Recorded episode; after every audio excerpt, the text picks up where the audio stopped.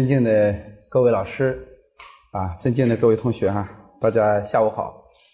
呃，我非常感恩有一个机会给大家做交流，也是汇报我这十多年以来吧学习中西文化的一个心得。啊，如果有哪里说的不恰当啊、不准确的地方，欢迎大家多指教、多批评啊。就是我们今天讲的这个题目呢，给诸位说是中华的原点智慧。呃，原点是什么？注意，我有一个做一个界定吧。原点是一个民族对文化的创作非常多。我们讲原点，实际上是这一个民族文化创造大浪淘沙之后的精品。如果我们用一个俗话说，原点就是几百年出一本不是这样的话，就不是精品，就不能称为原点。原点当然用用这个德国哲学家亚斯贝尔斯的说法。他说：“这个每一个民族的发展都有一个轴心时代，轴心时代他创造了一个民族的一些大厦的根。后来历史发展的时候，总是从这个根里边吸收资源，然后从资源里面吸收再前进。大家发现没有？西方的基督教压抑西方一千多年以后，那个词儿叫文艺复兴。怎么复兴呢？他仍然要到古罗马、到古希腊的那个智慧里边去吸取源头活水，然后再起来。啊，这个词儿呢？”如果用我们新儒家啊，包括这个牟宗三啊，包括这个包括新这个刘守先他们那帮新儒家的说法，唐君仪啊，叫做返本开心，返本文化的源头活水，然后再开心，结合新时代往前走。那么原点是什么？就是在有亚斯贝斯的叫轴心时代产生的经典。当然，实际上除了轴心时代之外，比如像朱熹，对吧？比如像王阳明。这些文这些这个文化大师创造的都是精品，但西方也是，西方不光是苏格拉底、柏拉图，他们在中心时代创造的是精品。实际上在此之后，你包括马克思在内的，包括海德格尔、胡塞尔在内的这些人，实际上都有各自的精品。好了，我们今天把原点说清楚。原点是大浪淘沙之后的一个民族文化创造的精品，几百年出一本，不是是不世出的。啊，不好意思，就是不像我们现在一一年是这个新闻出版署审批的几几万本的书号，那就不叫精品了，那叫一般的图书了。啊，有些书也很难在历史上留下位置，这是精品。那么，精品为什么重要呢？这个这个原点为什么重要？我告诉大家，就是它实际上是超越了那个时时代的限制。有些书啊，它只是那个环境有用，所以我们谈智慧的时候，诸位。我们有有一我有一个区分的哈，大家看，我们谈智慧的时候啊，你看有的智慧是对景智，所以我们所有当老师的就可以扪心自问了，就是你教的那些东西，对景智还是大智慧？对景智是只对特定环境有效。你比如说，你比如说，比如说这个牛顿的定律，它只是在宏观事件里边，在地球这个环境里边有效。你到了微观量子领域里边，有的定理是不起作用的。你再比如说，马克思的有些结论，比如毛主毛泽东的有些结论，我们主席很伟大，可是毛主席在早年得出的一些东西，你比如说游击战术，敌进我退，敌之我找，敌疲我打，敌退我追，大家知道了，那一套东西只限于什么环境啊？敌敌强我弱。实际上，我们今天如果真在中国发生对外捍卫国家权力的战争的时候，毛泽东那一套的具体的战术实际上是没法用的，但是这不代表主席不伟大，他因为在那个时代做出他自己该做的东西，所以那有时代的限制，这就是对景制。所以我们党早期的时候，王明、呃博古、李维汉，对吧？李立三、瞿秋白，他们那帮留学生从海外回来以后，对毛泽东实际上是看，说实话是看不惯的，因为他们读了马克思很多书，他们读了列宁、斯大林的书。但是客观的说，他们对斯大林那一套的理解，对列宁的理解，对景致，所以他们以为城市中心是对的，搞革命一定要城市中心。列宁你们知道走的是城市包围农村，对不对？对景致，只是在苏联那个特定环境有效。如果你拿过来解决中国的问题，大家知道，我们党早期留学生犯的一个最大的问题，用我党的术语叫做教条主义错误。用今天讲的东西，它只是对景致。那套东西在苏联那个环境有效吗？在当时是有效的，可是你离开那个环境就没有效。为啥，朋友们？我们今天的孩子读了书以后，我们说书呆子。为什么是书呆子？就是因为学的就是对景致，你们呃学化工的同志们，比如化工大学，我听他们讲，有的学生大一学的化学公式，等到大四的时候，随着生产工艺流程的进化，已经被淘汰掉了。我们政我在中国政法大学工作，我们法学，法学它是十二年，基本上一部法已经改得面目全非了。你大学本科学的再好，你甚至把很多条文都可以背下来，可是你十二年之后，已经已经原来不是那个样子。包括刑法，你们知道这几年几乎隔几年都调整一次，那些东西都是对景致。所以我跟诸位说啊，这个博士、硕士啊，这个学位学的很多，我们教材的话语体系都是对景致，学出来以后真走向社会不是那回事。大家可以去做调研，一个学生大学本科学的东西，不好意思，朋友们，真正到社会上有运能够运用的，他们举例子百分之十五都没有。我们去做调研。可能百分之五都都够呛，啊，当然我们理工科可能好一点，技术学科可能，比如我学了交通轨道技术，叫造高铁就能用。可是很多学校学的东西，除了考试有用。为什么我们高中的学生考完高考以后要把图书撕了？你们看过这样的报道吧？把图书撕掉，一方面表示我们的教育对孩子太压抑了，同时说明他把书愿意撕掉、愿意烧掉，说明什么？说明除了考试有用之外。对他的价值是打折扣的，所以朋友们，教育不能是对孩子身心的摧残。什么素质教育？人的一个综合修为的提升，尤其是智慧。那么说到这里以后呢，我们提倡大智慧。那个对经智，我刚才讲了，只在特定环境有效。大智慧是什么？它超越特定环境。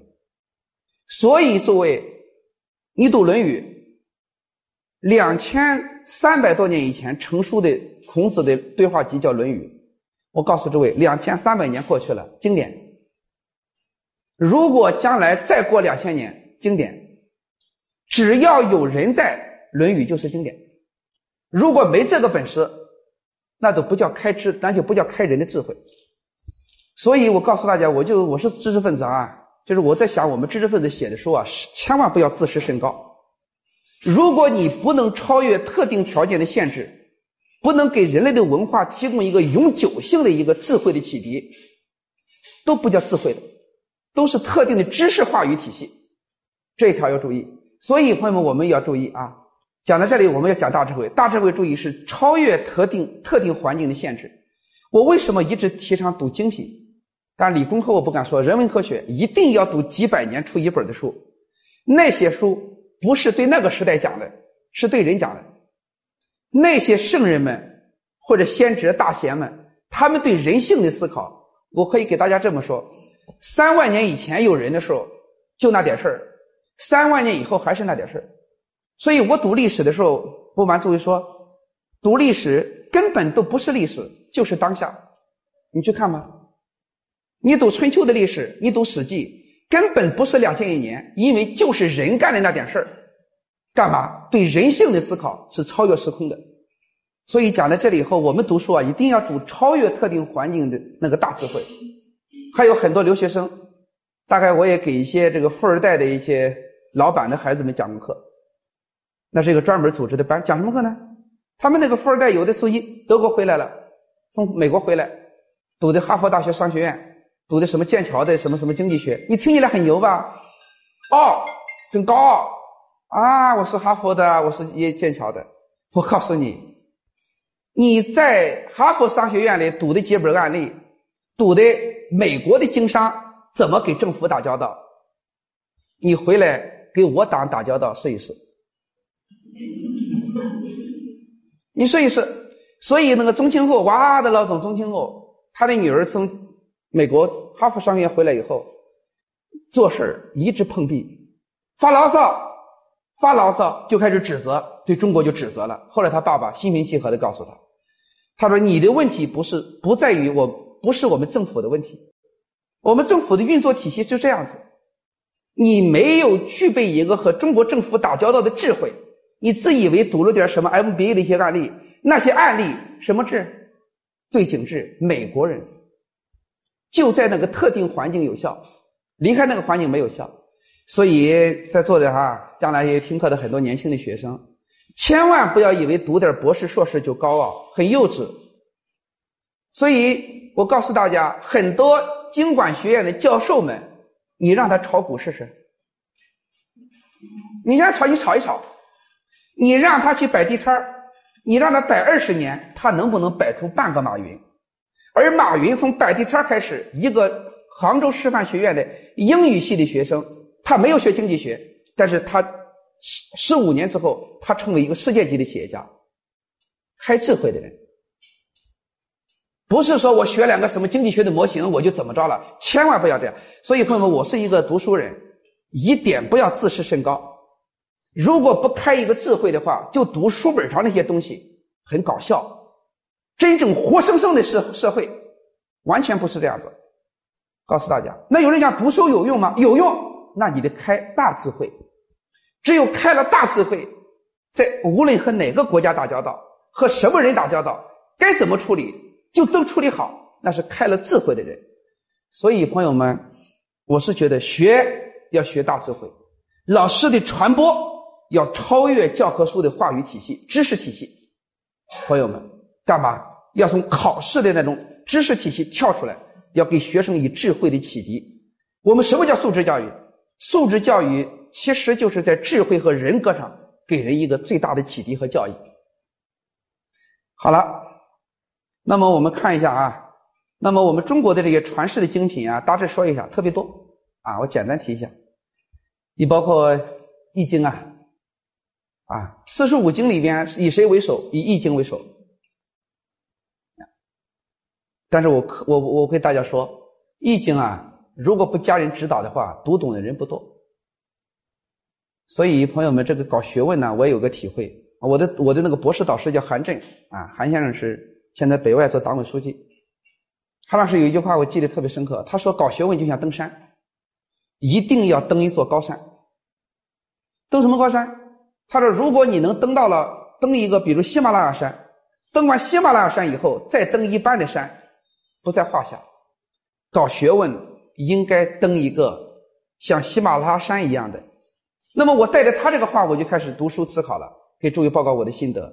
我读佛经，当我哪一天读佛经说读懂，我没这个本事，我稍微读的有一点体会了，我再看，比如说大家都以为难读的，比如康德啊，比如黑格尔啊，比如马克思，你再读这些人的书，非常简单了。马上就知道他说什么，就知道他在表达一个什么东西。所以讲在这里以后，登山登一个高山，那么中国文化的一座高山，《易经》非常深刻，《易经》是啊中国文化的一个源头，道家、儒家都起于此。然后《论语》啊、《孟子》、《大学》、《中庸》，大家知道这是四书，所以我建议大家读四书。这个四书五经里面，五经有些东西是对景致，比如《周礼》。你们想想，《周礼》是讲什么的？《周礼》讲什么？《周礼》就是在西周三千年以前，周公啊，武王的弟弟周公，周公当时制定的整个社会治理的那个措施。大家想想，三千年过去了，社会发生了巨大的变化。当时怎么治理好社会？到今天怎么样？沉舟侧畔千帆过，病树前头万木春。时代变化了，所以《周礼》的某些规定。可以想见是什么志？对，有些就是对景制。所以有的人读这个呃《弟子规》，呃，读这个什么这个二十四孝图。实话实说，这算不算好书呢？也在某一种程度上是好书，但是一定要结合今天的时代做变革。为什么？时代变了，注意对景致要调整，对景致一定要随着时代做调整。好了，那么《大学》《孟子》《大学》《中庸》《论语》这些书。超越时空的，啊，我读了不是一遍，一个字一个字的读，读了不是一遍，这些书非常好，而且我还可以作为报告，如果没有佛家的文化作为基础的话，读儒家的书不好读。你比如我读《易经》，《易经》易传里面有系辞里面讲，叫积善之家必有什么庆？余庆，就是你乐善好施，你家里边待人友善，你这样的家庭，什么叫余庆呢？不仅你这一辈用不完，余余给子孙。所以，像孔子给我们这个国家做了那么大贡献，他去世以后，孔家的子孙，大概我们咱们北交大大概就有老师姓孔的老师，哎，他这个他的子孙实际上是过了八十多代了，都在扇老祖宗的光，但是我也给孔家人讲了，我说你后世的子孙，你也要扪心自问，实际很大程度上是在沾自己祖宗的光，是孔子老人家的积德，不仅是给孔家，给中华民族留下了一个宝贵的遗产，没错吧？余，可是这里面儒家就没说清楚，为啥余庆？是什么样的一个机制，使得老子积的德，子孙能够享受？当然，这个《易经》里边还讲，《系辞》里边讲，积不善之家，必有余殃。那些坑蒙拐骗的、贪赃枉法的，不仅自己倒霉，叫祸及子孙。祸及子孙，但我们现在关到的，你比如说周永康。徐才厚，实话实说，他们如果遵纪守法的话，他们子孙几代都都跟着沾光，而且这个沾光不违法，是人家父母这一辈积的德。可是如果他一旦违法了，真的是祸及子孙。讲到这里以后，积不善之家必有余殃。但是这个机制是什么？这里面有没有道理？为什么我们看到有些人比较好，但是他的发展并不见得很顺利？有的人并不见得人品那么好，但是发展的往往还春风得意。这里边有什么机制？告诉大家，佛家讲的非常清楚，而且你讲完之后，而且你讲完之后，看完之后呢，你对这个社会的理解就会很深刻。所以，但是儒家你发现没有，他就告诉你，积善之家必有余庆，积不善必有余殃，但他没讲清楚。所以讲到这里，佛家的智慧是非常高的。啊，讲这里好了，那么孟孟子、大学、中庸、老子，那么这个庄老子、庄子大家知道，这就是道家的书。道家的书呢，这个以这个。庄子里边的很多书讲的更细致，啊，大家如果去读的话，很多个人提高修为的一些方法都讲了，有时间可以给大家分享。还有一些方法，这个禅宗大家知道，我这个禅宗是中国文化非常重要的组成部分，尤其隋唐以来，隋唐以来，如果你不懂得禅宗的话，你对中国文化的理解会很浅薄。呃，你们知道我们党有一个大历史学家，我们党啊，对近代以来的史学大家做了两个区分。一部分是不信马克思主义的，叫旧史学。我说几个人，你们都知道：钱穆、胡适之，这些人都是。那么信仰马克思主义之后，那些大的史学家有五个，叫做新史学五大家。我说说名字，你们也都知道：郭沫若、简伯赞、啊范文澜、吕振宇、侯外庐这几个，这是新史学五大家。其中有个人叫范文澜，范先生在文革的时候实际上是被。囚禁了。文革期间，很多知识分子被打压。范文澜开始对佛教是有看法，对禅宗有看法，他有偏见。后来他被关起来以后，读书的时候，我读他的书，我写过范文澜传记。范先生就开始非常自责，他说：“我这一辈子号称什么什么史学家。”他说：“可是我在关在监狱里边，我才知道。”他说：“我连佛家的东西我读不懂，中国的中国的禅宗我读不懂。”他说：“读不懂佛家和禅宗的话，是没办法写中国哲学史和中国历史的。”我表达清楚吧？因为这是中国文化非常重要的一支。其实我告诉大家，胡适之在哥伦比亚大学读书的时候，没毕业就着急参加新文化运动，来了以后雄心勃勃，以为接受了美国杜威那一套治学的方法，干嘛要重新梳理中国的哲学史，写一部中国哲学史。胡适之回来以后写了个什么？写了个中国哲学史，就写的先秦，一辈子写不下去了。大家知道为什么？先秦之后到了汉代的时候，佛教传入，也就是说，从从公元二五年，佛教正式传入，建立那个白马寺。你们知道那个汉白马寺？从那个时候开始，如果你不懂佛学，你没办法写。胡适之就麻烦了。他一辈子就写了个中国哲学史，先秦之前写不出来。讲到这里以后，我建议大家，比如以六祖坛经为代表的中国禅宗的思想，要好好理解。就是刚才我们这个老师讲的，就是你了解国学的话，儒家、道家、佛家、中医这些东西，你要有个都要有个了解。那么《了凡四训》是什么呢？这是近代以来啊，很多人都在推这本书。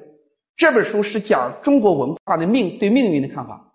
朋友们，对命运的看法特别重要。今天在社会上，很多人怎么看待自己的命运？很多人是稀里糊涂的。有一个人不了解命运是什么，春风得意的时候就开始得意变猖狂，用老百姓的俗话就嘚瑟，嘚瑟没两天倒霉了，就开始怨天尤人，这都不知道命是怎么回事。知道命是怎么回事特别重要。而且我告诉大家，中国的对命运的看法非常反对宿命论。什么宿命论啊？什么都决定了，干也白干。你这辈子就是个当处长的料，想当副局不可能的事是吧？你这辈子就是个教授，你要干什么？不，不是这样。中国文化非常讨厌这个，中国文化也反对什么？都是一个神秘的力量决定，仿佛有个神秘的力量决定你的命。没有，中国文化对命运的看法非常非常积极。他这个看法。和共产党、马克思的某些看法一致，可是呢又有不一样的地方。我待会儿说，他的这个看法很积极，而且这个看法我做了比较，我比较了不同民族文化对命运的看法。我觉得中国文化对命运的看法，用我们今天的话语体系最科学，给人以最好的激励。啊，待会儿可以有时间可以说一下。那么我们读这些书怎么读呢？注意我的看法是，我觉得这些书啊都是超越时代的，都有大智慧。都不是针对某一个特定环境讲的，所以我告诉大家，我做老师，我给注意说一个我的心得哈。我讲每一堂课的时候，我做我写东西的时候，我都在想这个事情：我能不能在这堂课里边有没有一两句话，能不能说超越时代的限制，给人家一点启发？这个启发干嘛？能够经得起历史的检验。我是这么来想的。写书呢，朋友们，当然我我我一一职称啊，是是不说白了，给大家说，我也是个什么副教授，我的职称也还有一个职称需要是不叫怎么评教授的问题。可是我现在想来，怎么想？这一辈子如果为了职称去做做东西，我觉得太浪费自己生命了。应该是什么？应该好好的。今天我说的，在大智慧上，给这个民族的文化能做点什么？做点之后，如果正好也符合国家的政策，职称也上去了，这叫皆大欢喜。如果不是这样的话，支撑没有上去，但是文化研究上有一点心得，能够有一点对文化做一点交代，哪怕就一本书或者几句话做交代，我觉得这是一个知识分子的本分。这是啊，这是我自己的一点思考啊，给大家报告。然后呢，我今天怎么讲呢？大家看，你看，限于时间的关系啊，啊，我们择其中的几个文本。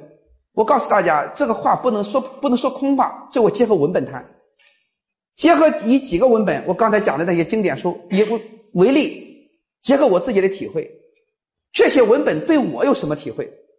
然后呢，来谈一下这些原点的智慧对我们的人的修为提升有哪些意义？啊，注意，朋友们是谈我的一点体会，肯定有不恰当的地方，肯定有说不合适的地方啊，大家多宽容啊，多体谅。下面我先讲第一本书《论语》。这个《论语》这本书啊，我不给给诸位讲啊，我给很多单位讲过，企业给政府都讲过。那么我怎么下定义呢？你看，《论语》就是人生的百科全书。今天听课的年轻的学生少一些，我觉得很可惜的。实际上，我们今天年轻人遇到的很多问题，没读这本书，没读。这本书都有答案，包括我们今天学生发生的很多纠纷和冲突。如果你认真读《论语》的话，《论语》几万字，两万多字，二十篇文章，《论语》的每一篇文章是怎么定的呢？是每一篇文章的头两个字。比如《论语》第一句话“学而时习之”，第一篇“学而”；《论语》的第二篇叫什么？叫做“为政以德”。比如北辰巨蜥说“众星拱之”，第二个“为政”。最后一篇文章，尧曰：“尧舜禹，尧怎么说？啊，等等，还有孔子给他的学生，比如子路，哎，子路你要怎么样？好了，这篇文章叫子路。啊，有的时候孔子给卫灵公，就是河南濮阳，两千多年前有个国家叫魏国，卫灵公，那是卫灵公怎么样？那篇文章叫卫灵公。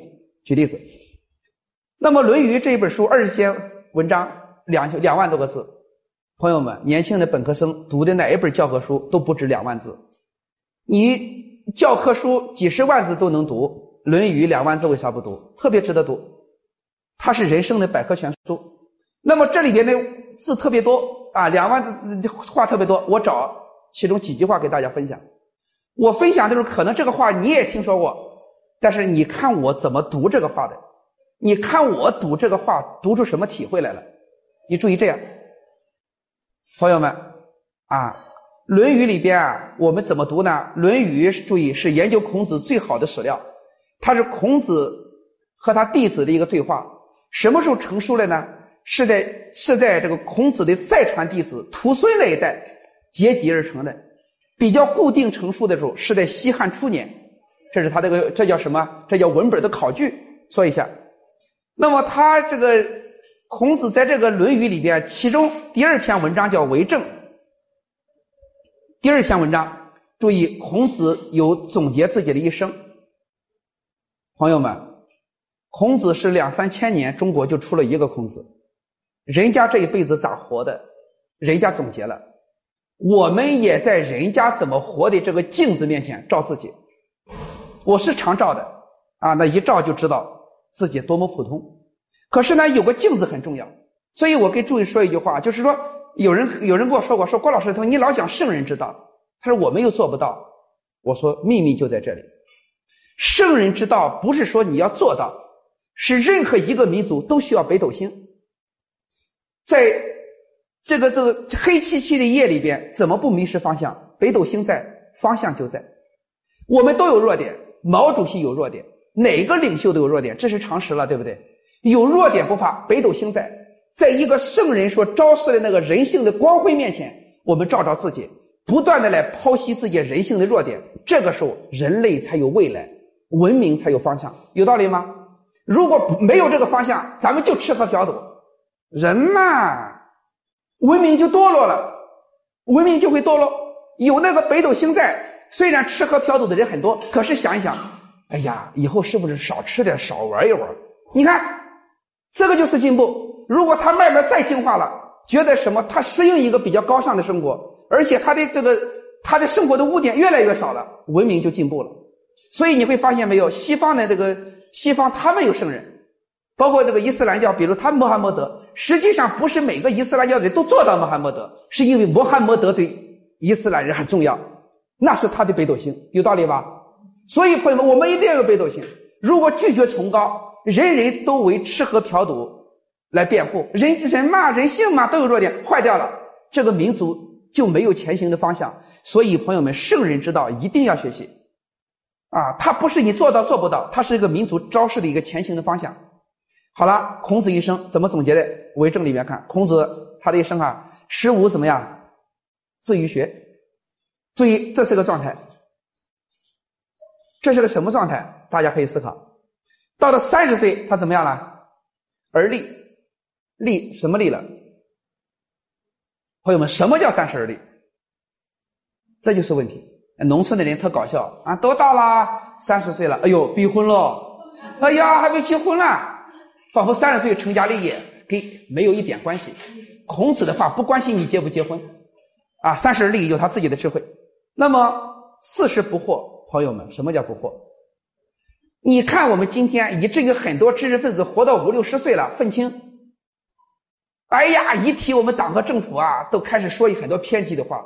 活到五十六七、五十多岁了，六五六十岁了，不惑都做不到。看什么都很通达，看什么都很理解，特别重要。不惑，我待会挨着说。五十知天命，朋友们，这一辈子到底自己是干啥吃的？我告诉诸位，知天命，很多人都太多太多的妄想，平增很多不必要的烦恼和人生的障碍。六十耳顺，六十耳顺是什么？六十耳顺，朋友们，我说，哎，你这个教授真有水平，哎，你高兴啊？告诉我有眼光，对不对？可是我说你这个人真不咋地，生气不耳顺了。我说你很优秀，哎，郭老师说的好。我说你真不咋地，郭老师说的仍然好，耳顺。不容易吧？所以我们校领领我们领导如果让让老师给打分的时候啊，领导工作做的不错，领导高兴。老师说领导的某些工作还需要继续进步，那领导也高兴，稳过则喜，修为就就不简单了啊！所以我告诉大家，六十二岁、七十，好家伙，老人家七十三岁走的，七十岁，孔子说了：“从心所欲不逾矩，想干啥都干啥，干啥都不违背规矩。”这里面有秘密。你说我们年轻的小孩想干啥都干啥，朋友们，超市都空了。如果年轻的男孩女孩想干啥干啥，二胎不要放开，那多生多少孩子？这话虽然有些难听，你知道，朋友们想干啥都干啥，对很多人来讲绝不可能。孔子说我：“七十岁从心所欲。”这里边就有秘密，这是个啥心啊？从那个什么心呢？为什么从人家那个心所欲而不逾矩呢？我们普通人的那个心，如果一从的话，好家伙，社会就灾难了，有道理吗？所以，朋友们读圣人的书，不可等闲视之。几百年、几千年出一个的人，我告诉大家，我今天啊，我就去见到我们今天的学者很有意思。我们今天的学者啊，不说这个听过课的同志们，我说我这样的人，我这样的人是是什么？孔子是两千年出一个，像我这样的人是一年出几千万的人，是吧？每一个妈妈都能生出比我优秀多的人。讲到这里以后，知识分子千万不要猖狂。不要自傲。你读孔子书的时候，有人讲孔子的书那么简单，这种话都是很幼稚。两三千年出一个的人，有那么简单吗？所以西方的一个人叫黑格尔，黑格尔在《哲学史讲演录》里边，可能有些朋友们你们读过。黑格尔都讲，他说孔子只不过说一些伦理的教条啊，你做好人呐，做好事啊。他说孔子配不上一个哲学家，听到了没有？黑格尔就是个俗人，读不懂孔子，他读不懂。他以为孔子就是那么简单说几句话，其实非常深刻。我告诉你，不然就不是几百年、几千年出一个的。我认真读过的。我告诉大家，我觉得黑格尔那一套东西啊，黑格尔建构的整个西方哲学大厦，到他去世以后，包括叔本华、尼采，一定把他踩塌。干嘛？自娱自乐的一套思辨的产物。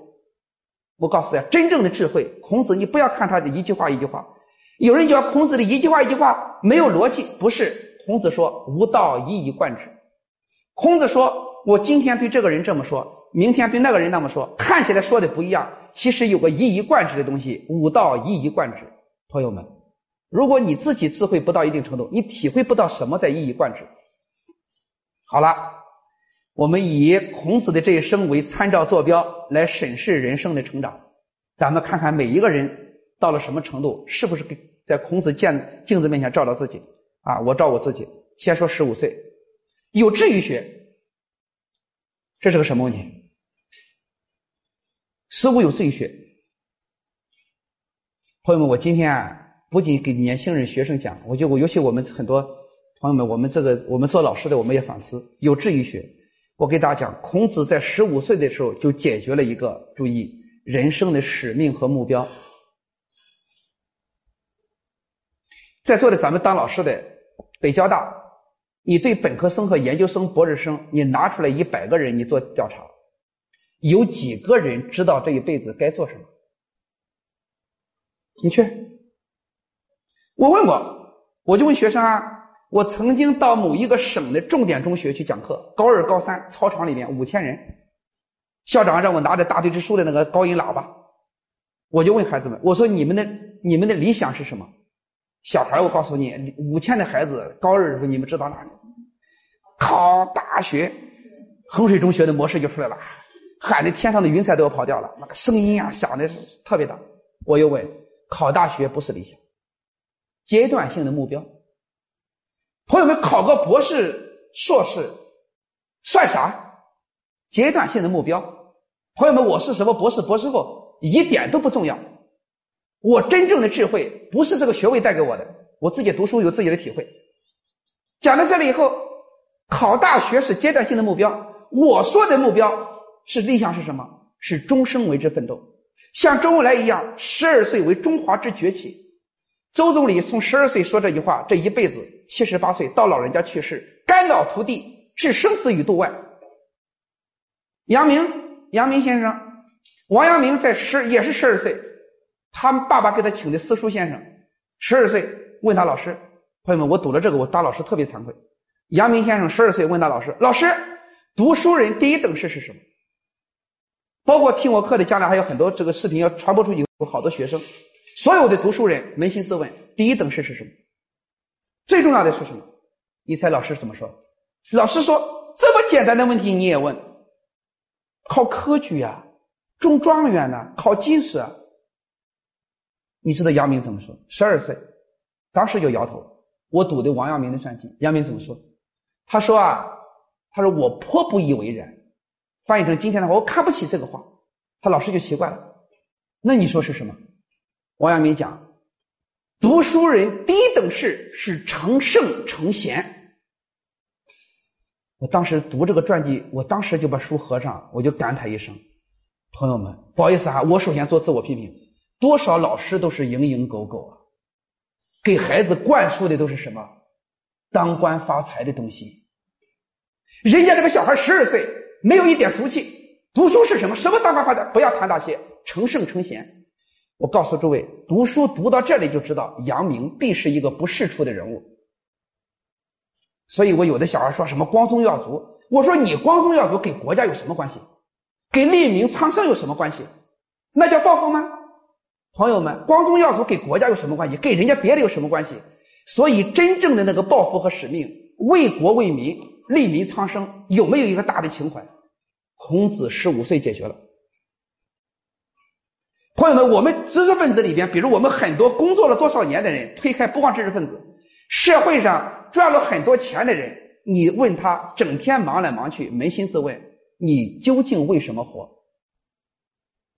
浙江有一个企业家，三十多岁，五十亿，五十亿干嘛？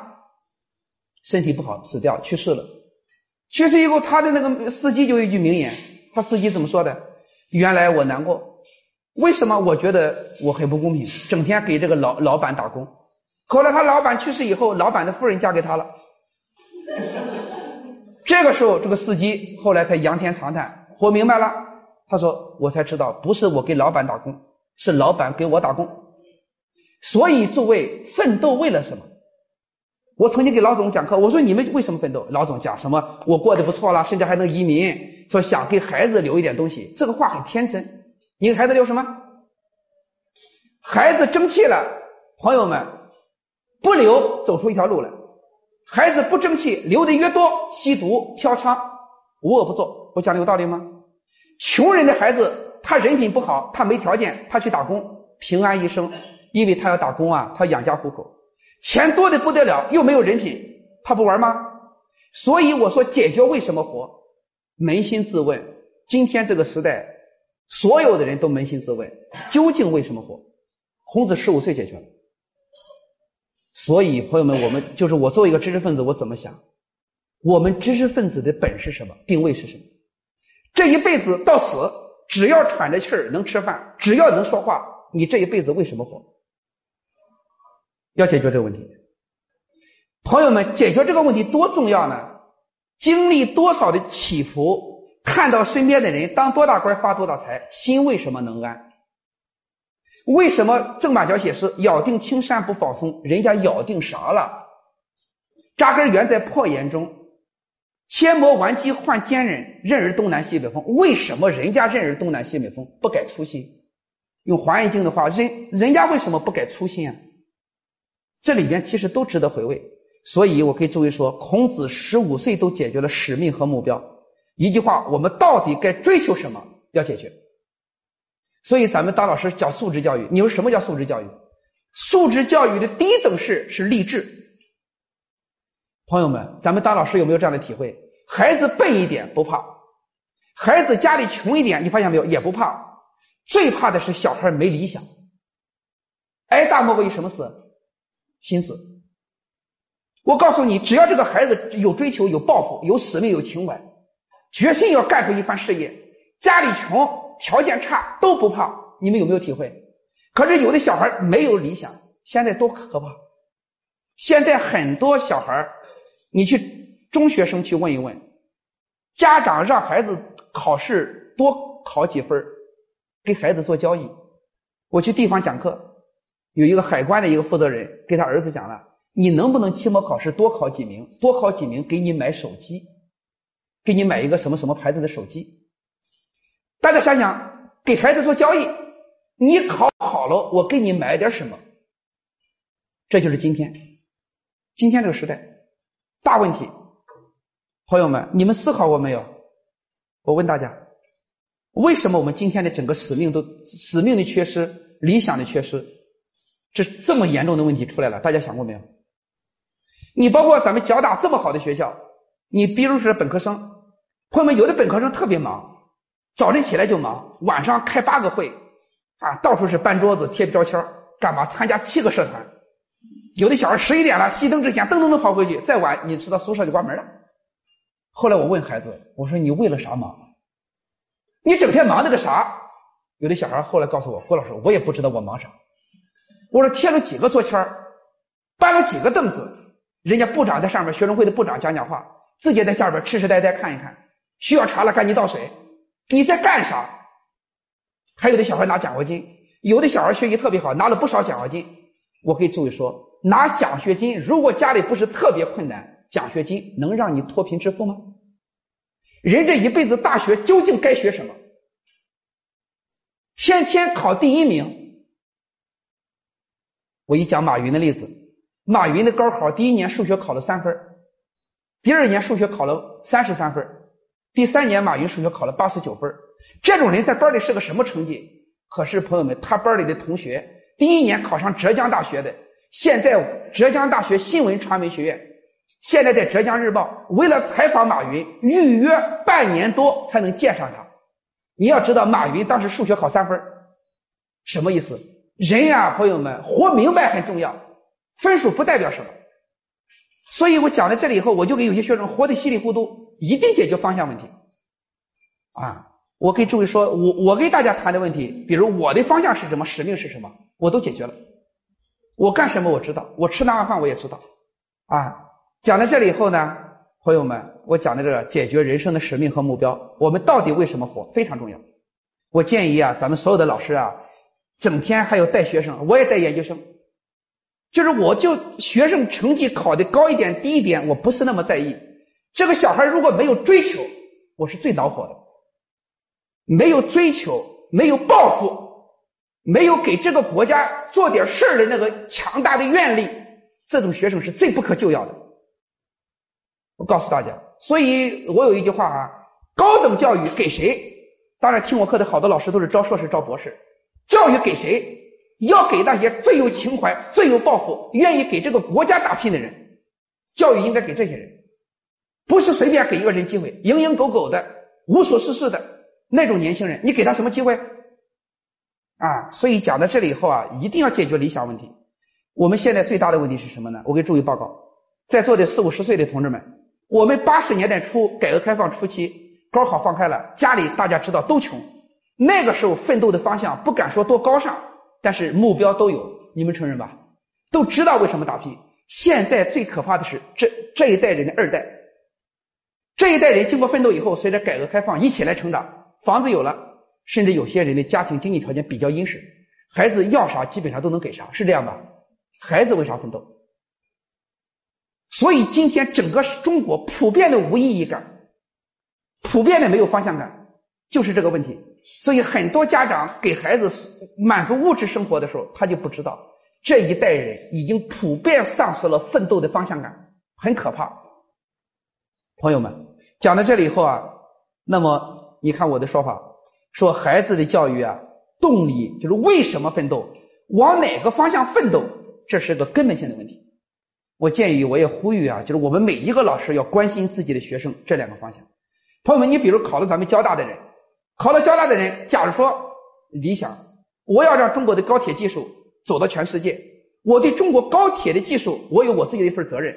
如果小孩真在心里边有这么一个愿望，我认为他考到交大来，你就放心，他必是一个人才。他不一定成为院士，他这一辈子，包括他在你读书的期间，他的成长，你老师不怎么能操心，你们相信吗？最怕的就是混来的。我终于考上了，为什么上我也不知道，特别可怕。哪怕复试的时候，他巧言令色，说的特别好，可是真招进来以后，一个没有方向的，整天摘男摘女，以至于到写论文话都说不成。我不知道咱们理工科的导师们，你们有没有这样的感觉？我在给硕士生改论文的时候，给博士有些论文阅读的时候，话都说不通，很可气，不会说人话。现在有些小孩啊，整天网上那两三百字，搞那个叫什么？你们知道微博那些东西啊？说的话都已经已经不是这个文明世界的人了，而且没有经过严格学术训练。你们知道，给他改个论文啊，难的不行。我不瞒诸位说，真是想就把他拿下来，可是又觉得读书那么辛苦。但是这里面说明什么？一个根本不知道自己为什么活，怎么全方位的打造自己的素质，学生们根本都没想法。如果有想法的话，该读什么书，自己哪一方面的能力，我给诸位说，尤其给学学生说，我告诉大家，你们走到社会上去有两个名片不管你是大个大学毕业的，哪两个名片文字的表达，语言的表达。我让你说个什么事说的非常清楚，非常符合逻辑，出不出彩不重要，说清楚。写东西写的干净利落，表达的非常简洁，非常准确，非常符合条理，这是一个人的基本功。你们说对不对？可是我们今天带研究生、带博士，我们发现这个问题很严重，话都不会说，讲到这里根本都没方向，也不知道怎么提高自己，往哪个方向提高，特别可怕。所以我们一块儿来来思考这个问题。所以说，朋友们，这个时代动力和方向怎么解决？哎呀，我告诉大家，朋友们，这个这个体会啊，我们这个国家就开始有些问题，我们就开始思考了。八十年代刚改革开放的时候，大家都穷，我们说为国为民先不说，一定要改变自己贫穷落后的面貌，对吧？有了这个想法以后，很多人读书，考上北大清华，考上北交大，考上什么什么北师大，他们解决这个问题，很多人自己生活解决了。你们知道吗，朋友们？由于本来就没有像周恩来总理一样终生为之奋斗的东西，没有。一旦贫贫困摆脱了，生活改变了，咱们这个社会到今天普遍存在的问题，你看看，对成年人而言，由于曾经让自己奋斗的那个方向，比如我为了改变我的贫穷生活，改变了，改变之后，有没有发现没有？整个社会流。有一个流行的风气，什么风气？没有更高远的追求，所以金钱和权力就是衡量人生价值的唯一标准。混得好不好啊？官当的大不大？混得好不好？钱多不多？比如咱都是四十岁，你已经是教授了，我还是个副教授，你在我面前骄傲，说话尽管还同很同情我，小郭你也不错嘛，安慰我，其实内心里面很骄傲的，哎，我已经超过你了。钱也是这样，你你你同样的年龄段赚钱赚的多。我有些认识的人告诉我，一年经手的钱有几个亿。说这话的时候，哎呀，脸上洋溢不住的自信。我说你那个经手的钱啊，百分之一，我说对我来讲都是个天文数字。我说我就是个普通老师，人家为什么骄傲？今天社会风气养成的，大学本来就是传播文化的地方，官本位。不好意思啊，实话实说，非常不应该。朋友们，你们看中国的历史，尚书部长、侍郎副部长、皇帝算大官了吧？打开历史，四百多个皇帝，你们数一数，能数出几个来？能数出几个皇帝？二三十个，再多不好说。如果不是搞专业的，二三十个之上都不好说了。原因何在？多大的官？朋友们，读读《三国演义》的主题曲：“滚滚长江东逝水，浪花淘尽英雄。”是非成败转头空，青山依旧在，几度夕阳红。白发渔樵江渚上，惯看秋月春风。一杯浊酒喜相逢，古今多少事，都付笑谈中。我下个结论：如果不是给这个国家留点什么，再高的位置随风而去。所以我有时给那些有时级别比较高的同志们讲课的时候，我说位置可以了，这个位置可以了。这个位置可以后不要想着老想着什么，不要那样，给国家给社会做点什么，尤其是在学校里工作的朋友们，如果掌管一个学校，哎呀，这个级别不敢说多高啊，可是多重要。十当十年的大学校长，朋友们一好的政策推出来，一年招几万人加上研究生，朋友们几十年过去，多少孩子受益，甚至能改变一个国家的风气。谁这么去想？比如说谁？蔡元培，蔡先生做过教育部的部长。我们记住蔡元培，绝是绝不是因为他当过什么部长，你们相信吗？就是因为北大的校长，学术自由兼容并包。所以讲到这里以后，我们这一代人现在八十年代改变贫穷落后的面貌，那一代人长起来以后，到现在坏掉了。贫穷的面貌解决之后，这个文化、这个社会的动力就弱了。虚荣攀比很可怕。其实一个人值得不值得尊重，给地位、金钱没多少关系。这个我不用解释，我们都懂这个道理。雷锋，普通的战士，可是他是这个民族的精魂、灵魂，特别值得我们尊重。讲到这里以后呢，那么孩子就更不要说了。孩子从小现在都生在那个比较富裕家庭里，他更可怕，他连为了改变生活奋斗的方向都没有，要啥给啥。朋友们，我我去这个这个这个专卖店里面去买衣服，我不瞒诸位说，我买几百块钱的衣服，我就得琢磨琢磨，我觉得不需要。淘宝对我来讲挺好的，可是你知道现在的小孩那个专卖店买个衣服，千儿八百的，轻易一刷就过去。其实你要说经济实力上，我们来讲都是对来讲对我来讲是小意思。可是为什么呢？吃穿这些东西够用就可以。啊，我今天我一个师弟在那北师大，在我我们首师大还有我本科的师弟在咱们交大工作，中午他接待我，他让我吃饭，我吃我吃素，我吃一碗拉面，一个炒西红柿，一个炒土豆丝。我觉得特别好，他老惊讶，他说：“你怎么吃那么简单？”诸位，有人讲我还要吃高血压，再是脑真是这样，脂肪肝就出来了。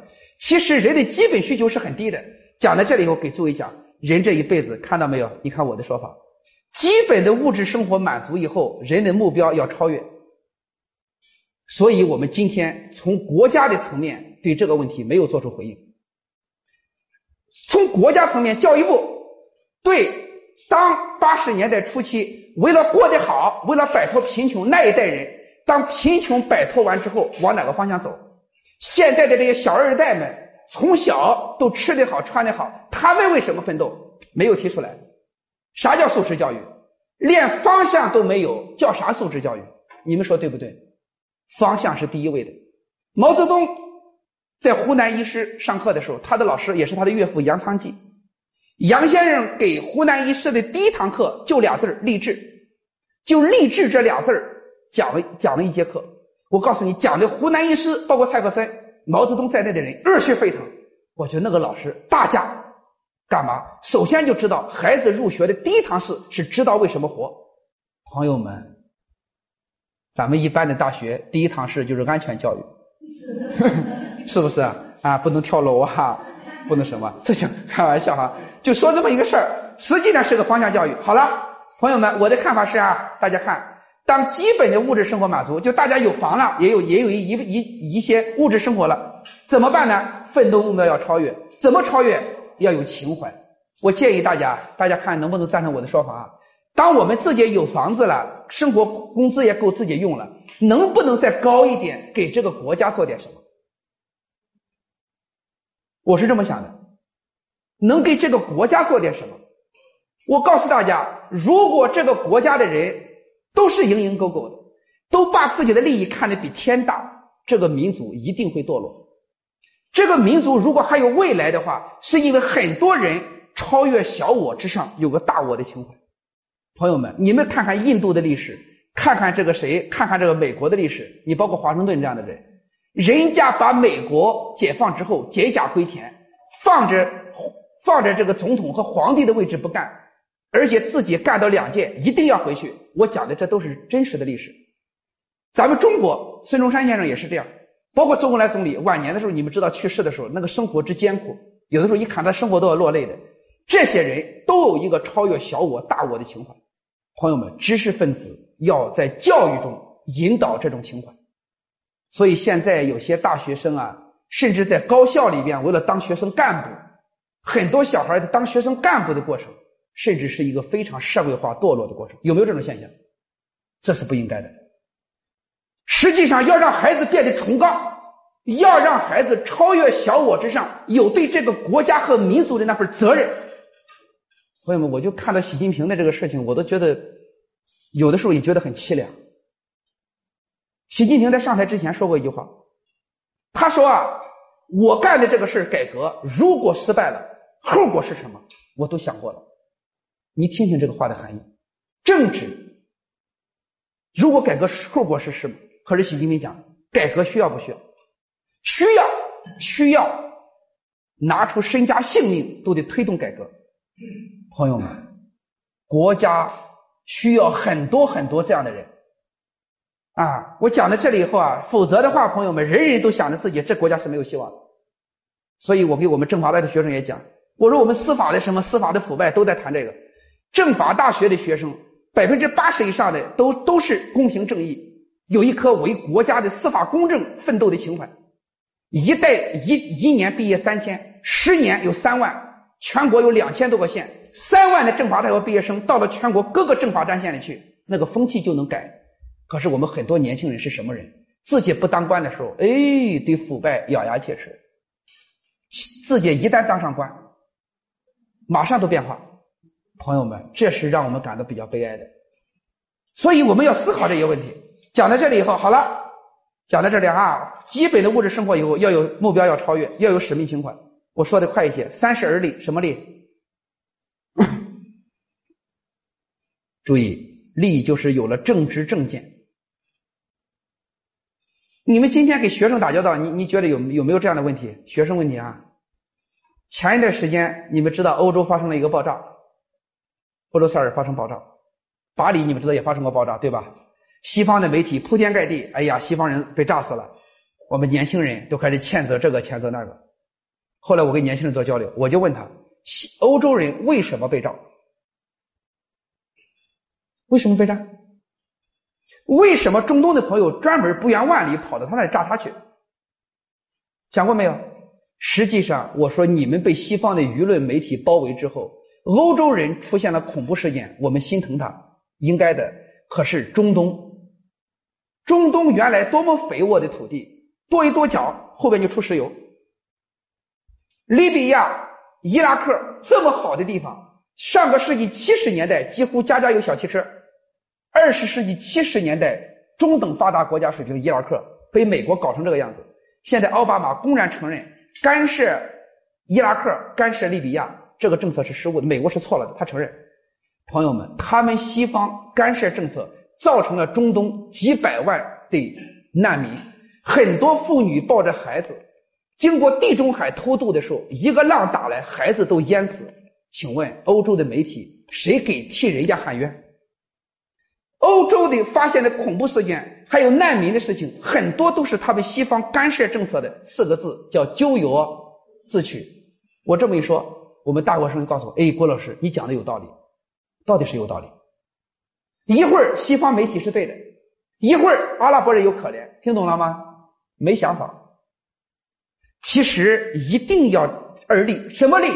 对自己有看问题有正确的看法。还有朋友们。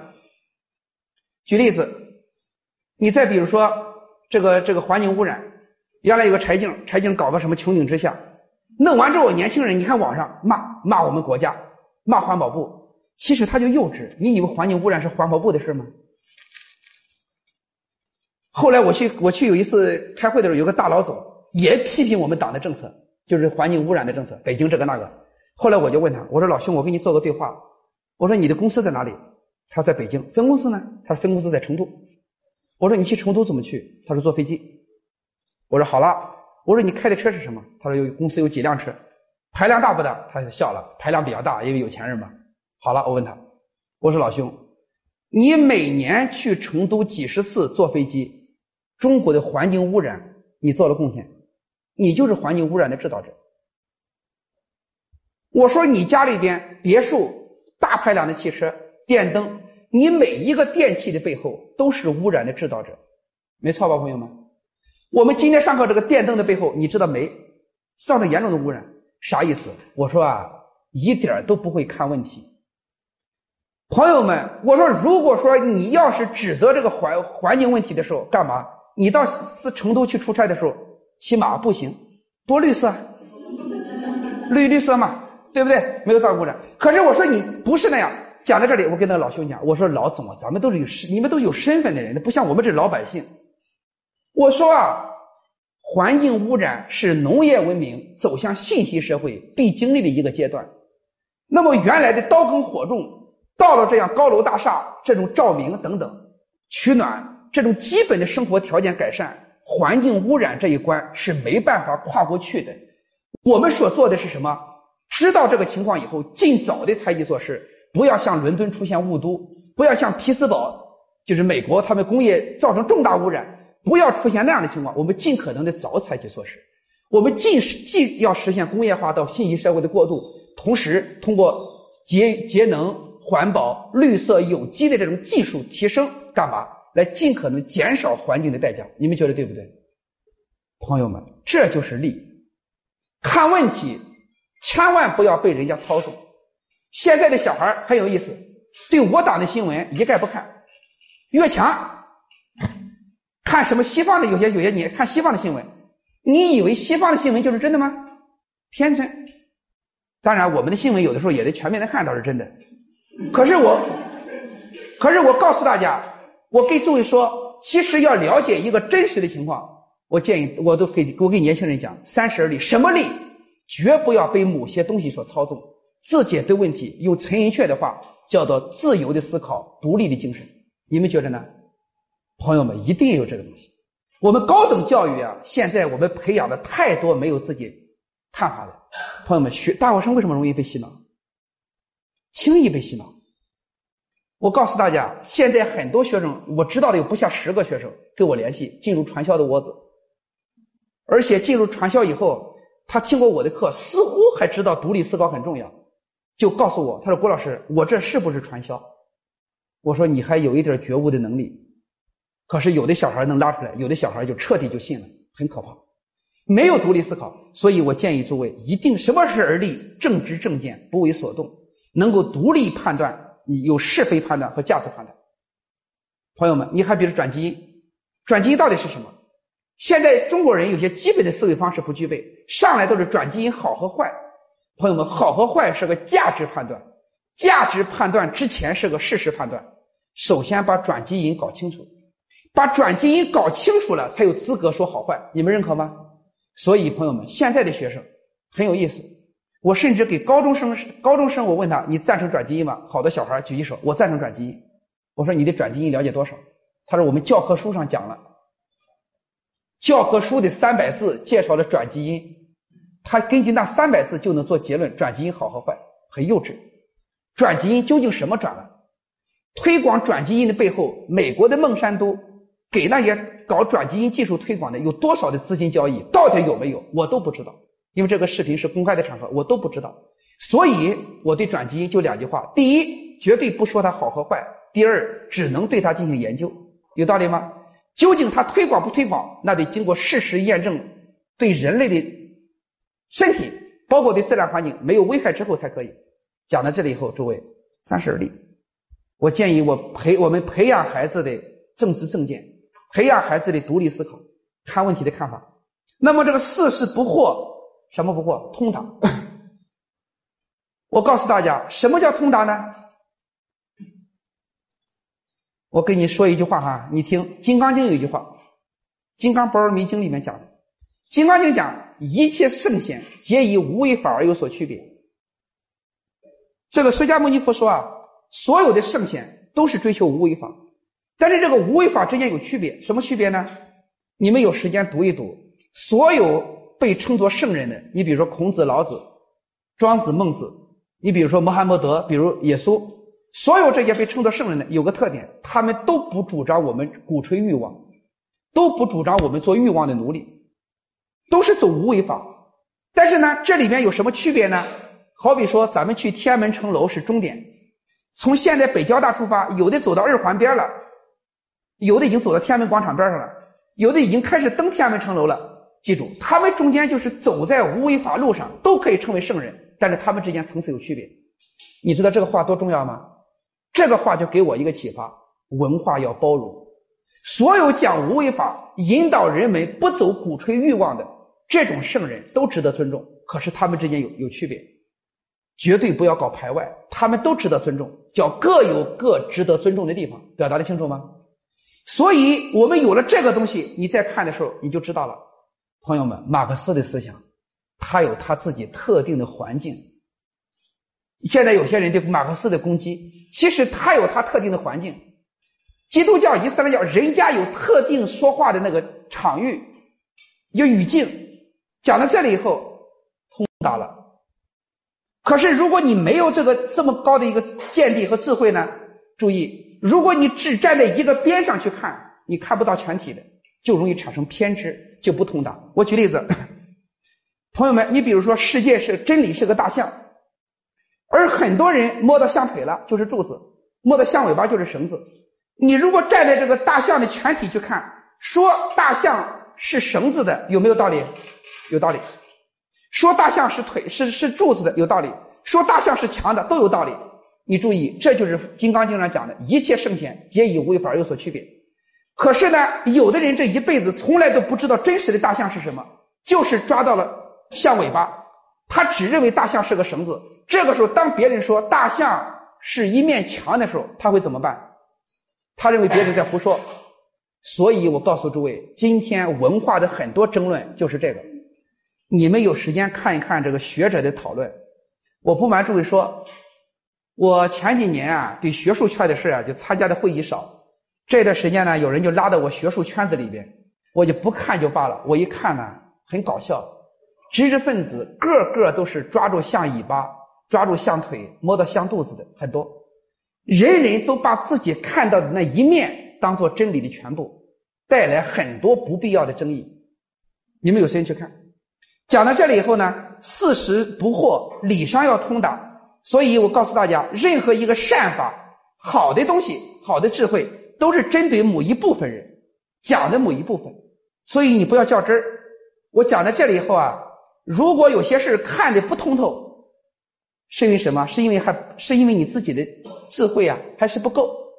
讲到这里以后呢，我给大家讲啊，四十而不惑，我自己的体会。你看我这句话哈，无论是做文化研究还是做人，高层次的可以包容低层次的。你比如《金刚经》说的一切圣贤。注意，耶稣在佛教那里，耶稣是圣贤。注意，佛陀释迦牟尼佛可以把耶稣当圣贤，但是反过来行不行？听懂了吗？高层次可以包容低层次，这里面要注意。所以我告诉诸位，我曾经这里面人也是一样，人高层次包容低层次，但是这个低层次是相对的，都是了不起，值得我们尊重的。我讲到这里以后。我给诸位说，你们读书时候你要体会这句话。我讲人，所以这一辈子为啥不能可以得罪君子，少得罪小人，懂了吗？君子高层次的人，你得罪不了他。真正有修为的人，比如你们的领导特别有修为，你哪一次顶撞他了，你就放心，不会给你小鞋穿。给你小鞋穿的，那必不是君子。所以你遇到一个真正有修为的领导，你让他不高兴了，哈哈一笑，这个事儿就过去了。可是，如果一个小人你得罪了，表面上是真没事千万别碰在他手里。而且有的时候一句话让他记一辈子，一旦逮着他逮着机会了，就是他四个字睚眦必报。所以朋友们，高层次包容低层次。所以我跟大家讲，你们待人接物的时候，真正有修为的人，你不要怕得罪他，你得罪不了他。一个老师特别有修为，他讲课，老师你讲的好。说老师，你讲的有些东西我不赞成，你不赞成，你考试的时候他也不给你减分为什么？我告诉你，很多老师都很有修为。你说我讲的不好，有则改之，无则加勉。可是有的老师，如果你不肯定他，你等着瞧。这种老师我也遇到过。所以讲到这里以后呢，文化也是这样，朋友们。所以有一次我遇到一个人，就给我讲这个东西，给我给我 说一些。什么？有人给我发短信，什么郭老师，你老讲中国文化好。他说你不知道吗？真理只有一个。我一听都知道，这话都是有问题的。接受某些东西，真理只有一个，实际上是接受某些宗教的说法。真理只有一个，在什么什么人手里。可是你知道吗？咱们中国的孔子绝不这么说。孔子怎么说？三人行，怎么样？不一样了吗？当某些文化说真理只有一个在他手里的时候，而我们中国却认为三人行必有我师。所以，这就是文化和文化的差异，一个更博大，更具有宽容。所以，朋友们，今天印度、中国、日本、美国、欧洲多元世界在一起，到底开什么生活？大家思考。难道是世界只有一个被某些东西控制，还是说，就像孔子讲的“三人行，必有我师”，大家互相包容、互相学习、互相尊重？哎，和而不同。你们觉得应该哪一种理念？中国的东西。所以我告诉大家，中国文化的这套东西实际上是有它的智慧，啊，所以这个时候啊，三人行必有我师这一套理念啊，君子和而不同，是多元世界的相处之道。好了，讲到这里，五十知天命，什么叫知天命啊？朋友们，孔子周游列国是哪一年？哪一年？五十六。孔子五十六岁，为啥还周游列国？知天命的时候。我给诸位说一句话啊，我简单说一下：孔子五十六岁，为啥周游列国？是因为孔子治理国家太好了，夜不闭户，路不拾遗。这是这是谁呢？史记上讲的，司马迁记载的孔子治理鲁国特别好。当时齐国害怕了，不愿意让鲁国强大，就送了一些美女，送了一些宝马。其实是是换货，是实际上是迷惑鲁国的领导人，力荐孔子和统治者之间的关系。鲁国的领导人真就上当了，上当之后，我告诉你，结果什么？孔子就成了当时的眼中钉、肉中刺，因为孔子特别正派。你们能懂这个意思吗？就跟大家去 KTV 唱歌一样，大家本来还想找个小小姑娘陪着唱一唱，可是有个正人君子坐在那里，你说你能干啥？要了要了盘水果就就走了，你什么也不能干。这个时候，下一次大家再玩的时候怎么办？你说，坚决不带他，听明白了吧？孔子就这样，孔子就是这样正襟危坐，所以鲁国的统治者讨厌他，想让他走。可是你们知道，孔子的前途就有两个。其实他知道统治者想要啥，说两句让统治者爱听的话，他也知道，但是他就不说。所以朋友们，我们知识分子要了解这种精神。不该说的东西，喜有些领导人喜欢，可是道义在哪里？所以我跟那些干部级别比较高的人，我讲一定要有圣人之道。没有孔子这个精神，中国早就堕落了。同时呢，孔子想到第二条路。对不起，我就不说，不说我出去。你们知道吗？鲁国统治者不喜欢听的，当时的统治者都不喜欢听。所以他一旦离开鲁国以后，春秋战国有可能被战乱。甚至可能死在路上，没错吧？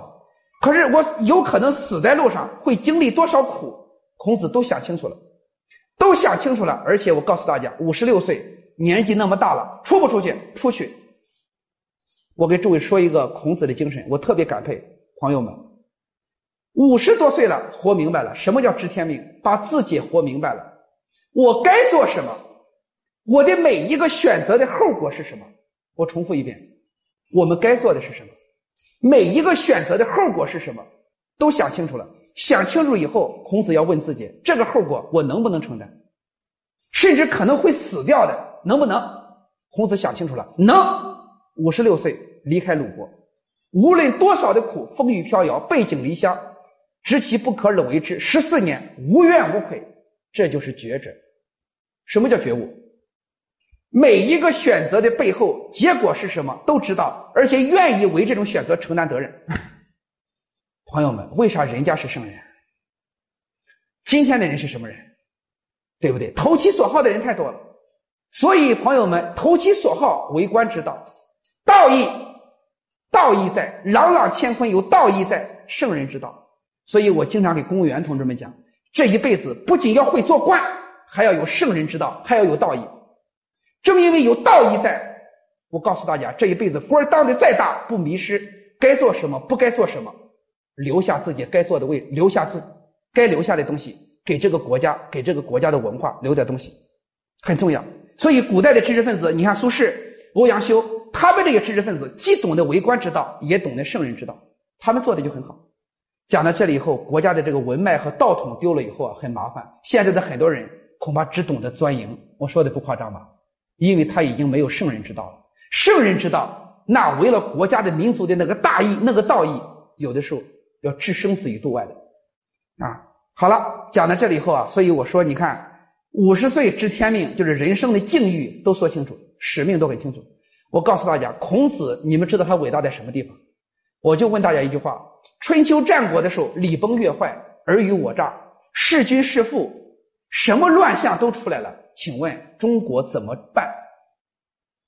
你们觉得治理国家最根本的是救哪里？大家想过吗？我说过我的思考：一个国家最终极的拯救，拯救哪里？人心。我们政法大学搞法律的迷信法律，哎，法以法治国。谁要一说以德治国啊，他们都特别不高兴。我说啊，天真们，以德治国非常重要。比如婚姻法，朋友们，婚姻法对他这个法律再完备，婚姻法规定的再完备，朋友们也管不住人心，有道理吗？所以这里边大家一定要注意。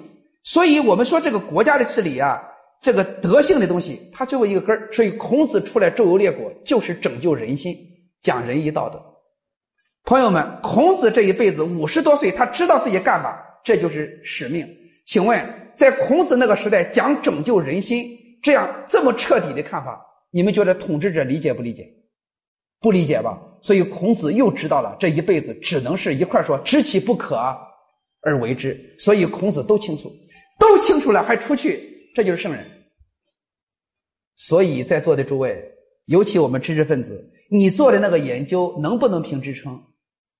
你应该知道，真的是这样。你做的这个研究到底是按规则，他那一套制度，还是真正捧着良心给国家？当然，如果结合起来，当然更好。有些时候，实话实说，条条框框很多，导致我们知识分子很难说点自己的东西。这种情况有没有？这也这得想清楚。反正我都想清楚了，想清楚以后心就得安下来。你干的到底是什么？知道以后你无怨无悔，叫做求人得人，又何怨言？我告诉大家，这是我自己的一点体会，也是读他的书。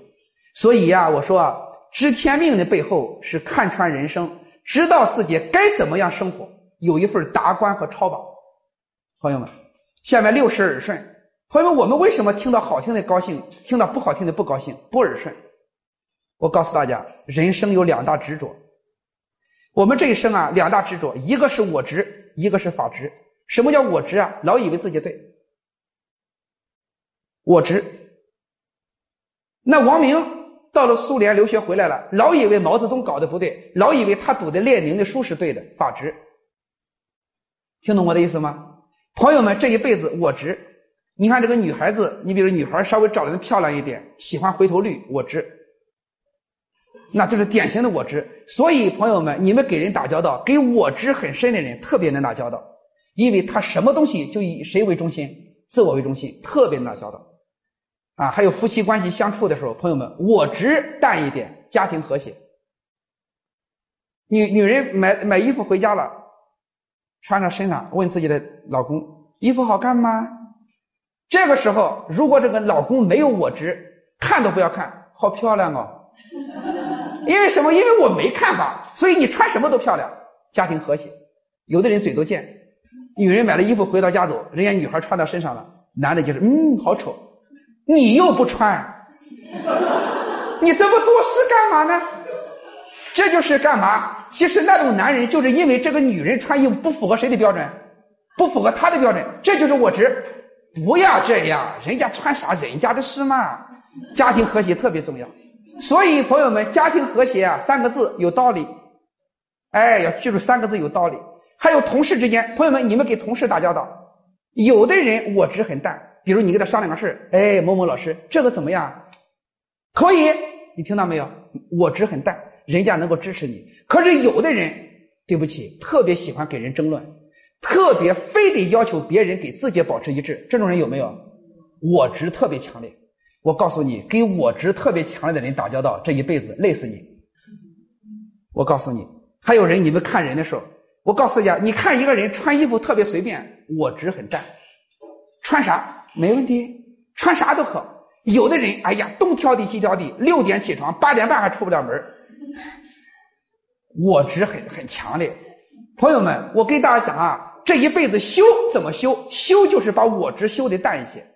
干嘛？看别人看的顺眼一些，对别人的挑剔减少一些。你们说对不对？这种人特别重要。所以这个多元化的世界里边，我告诉你，西方的文化我执就强烈一些。比如美国就认为，凡是跟他不一样的，他都要去整别人。其实朋友们，人家跟你不一样的，也不代表人家落后，那是每一个民族不同的生活方式。你们承认吗？多元世界嘛。所以你看，我们看美国人顺眼。我们看阿拉伯人头上包个毛巾，我们也觉得顺眼。干嘛？多元世界。可是美国就不行，法国就规定什么什么阿拉伯人在他社会里边不要戴什么头巾啊。其实你不要管人家，人家民族有自己的生活方式，有道理吧？讲到这里好了，我执和法执这两个东西，朋友们，你们去掉一部分，注意，对大家特别有帮助。我给大家说个我的体会哈，我的一个经历。我是一个特别喜欢给人辩论的人，曾经哈，现在绝不这样。与人辩论就是我执，我要说服你，我要说服你，我执嘛，你要和我保持一致。后来我读做博士后的时候，我给我导师张启之先生，张先生啊，二七年出生的，西北大学。我拜见几次先生以后啊，我就发现一个问题，我老先生很有意思。我见过先生之前呢，我其实两三个月就做功课，我读了不少书，给先生汇报我的思想。你跟这些大学者见面，你不能问你吃饭了吗？你不要说闲话，对不对？你要跟他谈什么学术，我就跟他谈。我跟老先生谈，我发现一个秘密，我老先生现在当然九十岁了。我说的是七八年之前啊，他在清华有一次住，我去找他，我就发现，我跟老先生谈话的时候，我说完一个观点，我说张先生啊，我读了你什么书，《光明日报》你写的什么文章，我有什么体会。我说完之后，老先生其实内心里面有个小算盘，希望先生肯定我，我值嘛，肯定我嘛。结果老先生听了以后，三个字，有道理。我当时听了以后，我觉得挺高兴的，我有道理吗？因为他赞成我有道理嘛。后来我就讲，我说张先生，我又听了一看了一本书，什么想法？张先生笑一笑，有道理，越发的高兴了。两点半谈到四点半，两个小时，张先生几乎都是三个字，有道理。后来我因为晚上他有活动，他有做讲座，我都赶紧走。四点半从西南小区下来之后，走的时候，我当时那个被先生表扬的有道理，还沉溺在喜悦中间。后来慢慢的缓过神来了，我怎么那么有道理啊？我不可能那么有道理。后来我告诉各位老师，我想明白了，老人家是二七年出生的，国国民党的事情，北洋军阀的，抗日战争、解放战争。大跃进、人民公社、文革，老人家是一部近代史，而且做过西北大的校长，终身教授，西北大的终身的名誉校长。老人家的这个地位，二七年出生的，我直率的讲，现在中国都没几个这样的学者，这么大的地位，人家什么没见过？人家为什么说我有道理呢？我就知道了，人家的修为，我都想到孔子这个话，耳顺，听懂了吗？你讲的好，有道理；你讲的不好，也有道理。为什么？你就这么个素质，就适合说这话。哎，我忽然发现，老人家有大海一样的胸怀，人家修到那个程度以后，听什么都耳顺。你讲的好，哎，有道理；你讲的不好，你看看这小伙子就这么浅薄的人，就适合说这话，也有道理。从那以后，改变了我的为人处事。我给诸位说一个报告过一个事儿，我有一次讲国史，中华人民共和国国史，讲到领袖毛主席。讲到毛主席的时候，给诸位报告，毛主席我要讲他的成就，建国以后的失误。你做老师嘛，你要客观的讲。结果讲的时候，课间十分钟，一个小伙子站在我面前，就这种桌子，指着我，郭老师，我对你的讲课有看法。我心里有看法，咱们聊一聊嘛。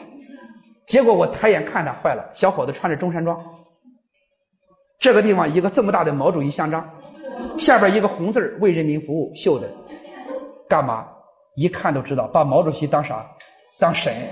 这种人，朋友们，把毛主席当神的人，千万不要和他讨论。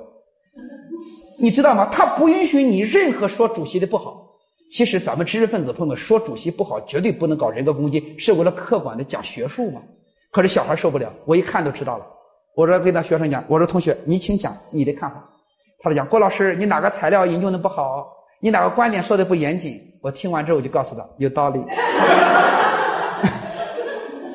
后来我他说完有道理，最后这个十分钟啊，课间十分钟下下下课以后，那个小伙子因为上了气的就跺脚，他说郭老师你你怎么不跟我为什么你不和我辩论呢？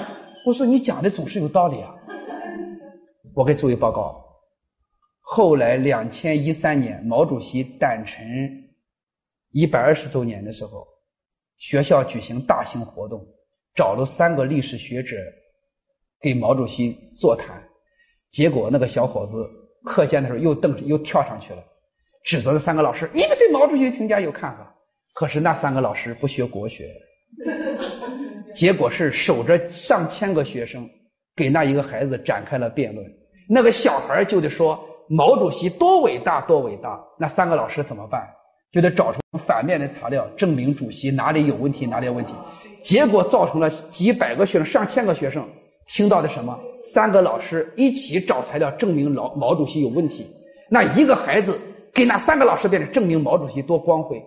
朋友们，咱们做老师的，在公开场合专门拿材料证明主席多么有问题，失去了一个老师该有的立场，结果是被宣传部点名了。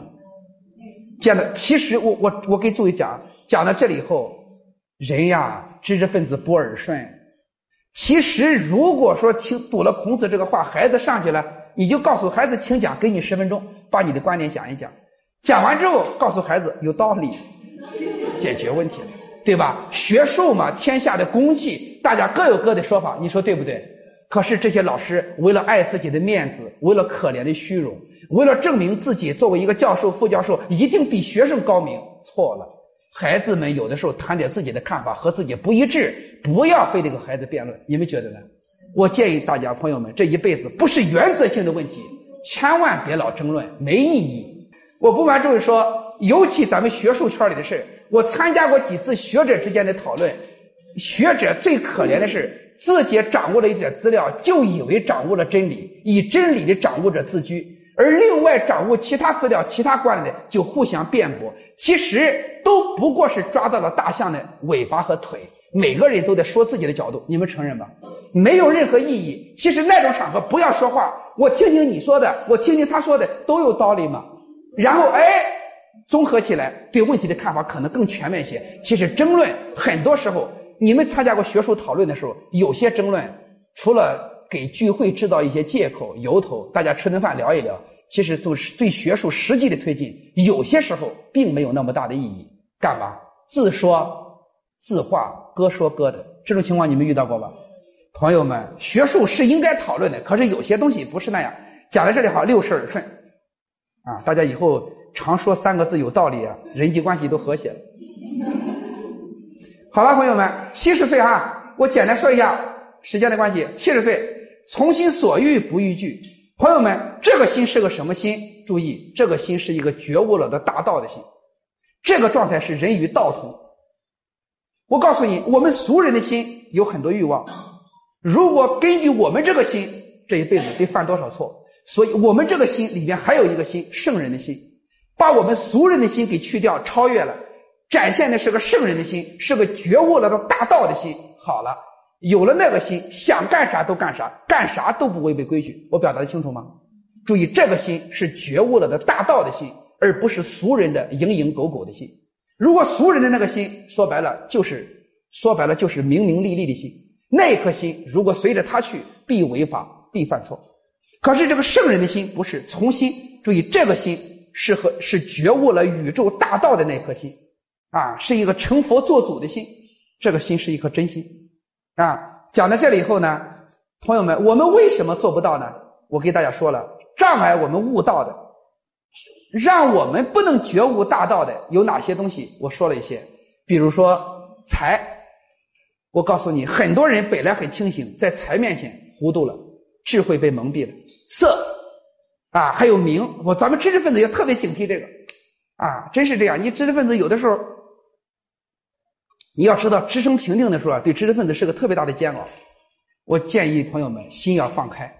其实实话实说，我们都祝福那些支撑比较高的。我的同事上支撑比我上的快，我祝福人家，这是真心话。可是我们反过来说了，支撑的上的快和慢，给一个人真实的水平也没多少关系。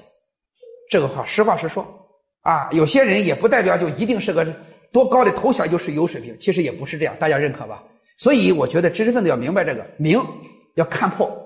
名啊，吃饭食啊，这个不要说，尤其尤其是女同志啊，有的人为了保持身材减肥了啊，七天少吃东西，第八天吃了九天的东西。嗯，食啊，还有贪嗔痴，贪就是贪心，嗔就是容易发脾气，痴就是情愚痴。朋友们，愚痴，我告诉大家，只要是这个情痴啊，感情这些痴都是愚痴，只要有痴，背后必愚蠢。我把这个道理给大家说清楚吧，朋友们，一杯水，这一杯水如果放在院子里边，天上有个月亮，晚上哈，这一杯水如果不动的话，水像镜子一样，月亮能不能看得到？能吧？这个水像镜子一样，天上有月亮，是不是看得到？如果我这一杯水一晃呢？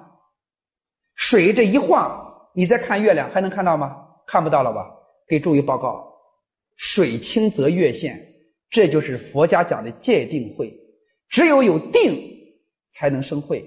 这个心像镜子一样平，绝不可因为外在的干扰让自己心动。所以在座的知识分子，还有包括我们这个很多学生，我给大家说，这一辈子但凡说错话、办错事是个什么状态？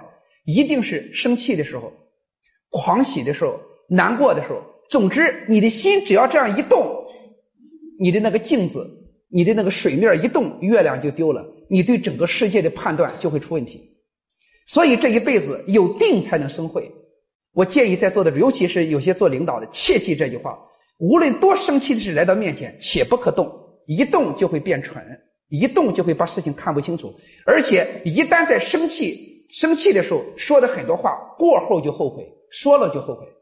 所以很多我给这个国家电网培训的时候，他们一些干部就告诉我，他说：“郭老师。”原来我只知道生气的时候不要做决策，今天听明白了。我说你的这个心一动，叫做什么？水一波动，月亮就丢了，对整个世界的判断就会出问题。我告诉大家，这让我们终生受益，一辈子不可因为贪心动。我告诉你，骗子，你你现在安安静静的时候，你肯定知道什么是骗子，对吧？但我告诉你，有人告诉你炒股可以赚大钱。就这“大钱”两个字，有的人去炒股了，炒完之后听一首歌，伤不起。所以有的同事，我告诉你，他利用了你的什么心？贪心。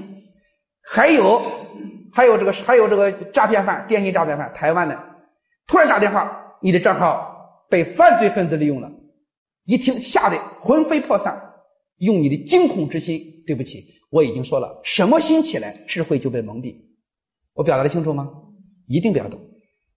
其实，如果听到这个课以后，一说什么是账户，一点不会所动，马上就得想：我的账户怎么可能这样呢？你你稍微动一动，马上就清醒了。可是，一旦被那个情绪控控制住了，你们知道，一步一步的就进入他的陷阱，是不是这个道理？给诸位报告：贪嗔痴慢疑、财色名食睡，所有这些东西都是诱饵，干嘛？都是让你失掉正确判断的一个诱饵，一定要警惕。好了，朋友们，孔子这一生，咱们看看这一辈子活到哪个年龄，就照着他的标准去做吧。啊，不容易吧？我觉得连十五岁他的境界，很多人都达不到。活了一辈子了，还是稀里糊涂的，都不知道为什么学。相信这句话吧。实际上，有些甚至有些位置比较高的人，为什么做都不知道。徐才厚为什么活？朋友们，这么大的官，说实在的，一说贪污了多少亿？你不觉得搞笑吗？习近平，你知道怎么总结的吗？习近平说，他就当了个仓库的保管员，干嘛？那个钱经过他的手，我党给没收了，充归国库了，最后是家破人亡。你说你要他干嘛？为什么活？搞不清楚。朋友们，他用得着吗？你说他那种家庭，政治局委员，大家知道，北京小四合院、小别墅，而且市里最好的环境，他用得着一分钱吗？一分钱都用不着，地下室里放了那么多钱。还有人告诉我，他天天看看都舒服，这不是有病吗？这不是？你看他干嘛？朋友们不知道咋活。朋友们，多少位置高的人、名声大的人，一明明利利之间不知道怎么活。你不要看很多普通的人，哪怕人家最普通的人，人家可能解决了生命的意义问题，解决了生命究竟的问题。所以，朋友们，人生的高贵给地位、金钱、财富都没关系，觉悟，觉悟让人尊重。朋友们，对心让人尊重。讲到这里以后啊，讲的这我就是个孔子一生。那么《论语》的还有一些话，还有一句话哈，朋友们你看看，我随便说几句话。孔子的这个《论语》里边《学而》这一篇文章讲君子务本，本立而道生。什么叫务本？朋友们，人这一辈子啊，先别说素质多高，首先做好自己的什么本分，这是其基础。我告诉你，君子务本的本有几种感看法：工人做好工，农民种好地，知识分子传播好文化，共产党的干部两袖清风，一身正气，这就叫本。可是这是第一个本，第二个本是心。我告诉大家，务本就是务心。我给我给朋友们说一句话：有什么心，过什么人生；有什么心，过什么人生。所以周恩来为中华之崛起有这一颗心，这一辈子决定了绝对不可能当小商小贩儿他有这一颗心，一定给国为民做一番大事。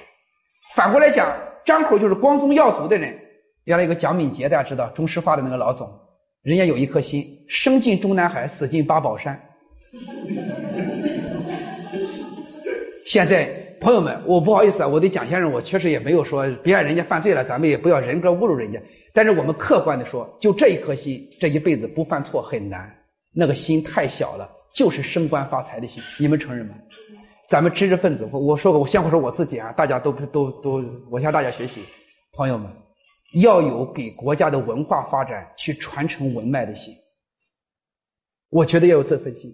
知识分子这一辈子活这一辈子，什么教授啊、副教授，大家评咱们评的越高越好，都是应该的。可是，即这一方面，即便是出一点问题，你的水平很高，你并没有评上，没关系。真正给这个国家做点什么，给这个国家的文化做点什么，我觉得那一点比什么都重要。我觉得又有这颗心，有这颗心，知识分子不白活。我的看法，学生也是一样，学生考博士、考硕士，都不是为了一张文凭，为了那一张文凭背后的东西，学一个安身立命的真本事。无论是为自己的人生、为自己的家庭，而为这个国家，读书都不白读，也有这份心。朋友们，务本要务心。第三个是本性，什么是本性？朋友们，有些知识分子可以当院士的，结果是蓬勃向上的时候，成了某一个处长，成了某一个官。结果一旦当官以后，结果是科学界少了个院士，公务员队伍里多了个普平庸的官员，有道理吧？有些人并不适合做官，有些人是什么呢？干嘛？是特别适合做官，但是做学问也不好。有的人天生就是瞿白红的材料，干嘛？也不要去经商。每一个人都有自己的什么性？本性，道法自然。我给诸位报告，我在政法大学做过三年的分团委书记，做行政官员。我做了三年之后，我就意识到一个问题，给诸位报告，我就发现，当领导干部对人的要求太高了。领导干部是全才，领导干部要发展的好，领导欣赏。同事赞赏，下属还要内心里敬佩你，缺一不可。缺一个你发展不起来。领导欣赏你，刚想提拔，同事八封检举信，你就麻烦。同事赞赏，同事赞赏，领导欣赏，结果学生天天骂你。我告诉你，哪一天网上颁布点什么视频，你也麻烦的很。我讲到这里以后，啥也不说，这个领导干部我就意识到我的能力不够。所以我跟诸位说，我在做了三年团委书记以后，果断的辞职。但是我就在想，我和我的同事比，没有人家那么周全。我有没有一丁点的优点？我一反思，有一丁点的优点是什么？喜欢读书，喜欢与人分享，又喜欢读书，还喜欢与人分享。大家知道了，当老师。后来我就果断的去到北师大读西哲的博士，西北大学做中国哲学的博士后，读完之后，回来当老师。朋友们，咱们都知道心无旁骛。一般的人说这个话都是嘴片的片汤的话，你不要相信，他根本不懂。我有了这个经历，我就知道什么？这一辈子我是谁？我是吃哪碗饭的？朋友们，我有了这个经历以后，我的同学无论当多大的官，赚多少钱，我祝福人家之外，对我没有一毛线的影响，因为我知道我是谁。我懂得有这个体会了，才懂得什么叫不为浮云则望远，只缘身在最高层。有了这个东西，才懂得什么叫心无旁骛。否则的话，咱都是同学，比如咱都是哪个学校毕业的，四十岁了，你已经当了副厅了，我还我还是个副处；你已经是教授了，我还是个副授，难受啊，难受啊！实际上，我告诉大家。可是我有了这个体会以后，我不瞒诸位说，我的同事、我的朋友们当官当的比较大的，已经真是是厅级干部、地厅级干部。我不瞒诸位说，我祝福他之外，你要说我羡慕他，压根儿谈不上。他有他的路，我有我的路。我的同事升得快的，已经当博导了，我还不是啊，教授啊，我是个副教授。可是我不瞒诸位说，我在做什么，我很清楚。我做的这个事儿对国家、对年轻人有什么意义，我也清楚。我知道这个以后，别人升得多么快，对我没什么影响。我做我的事，这里才有心无旁骛，这里才有专心致志，这里才有君子务本。大家觉得能体会到我说的意思？年轻的小孩十多岁、二十多岁，什么心无旁骛？人家当班长了难受，人家拿奖学金了难受，他根本不知道自己吃哪碗饭，天天都是四个字：患得患失，得陇望蜀，心安不下来。朋友们，符合自己的本性，道法自然，君子务本。我告诉你，国学，他我可以注意说，我对国学对我的教育太多，我是特别感恩的。君子求诸己，小人求诸人，这是卫灵公的话。这句话什么意思？这句话的意思是，君子遇到问题的第一反应，我错了；小人遇到问题的第一反应是什么？都怪别人。所以，咱们的老师们，所有的同学，张口党党不好，政府不好，国家不好，单位不好，学校不好，领导不好，老师不好，剩下就他自己好。这种人往往最不是东西。我告诉你，君子遇到问题的是什么？我不好。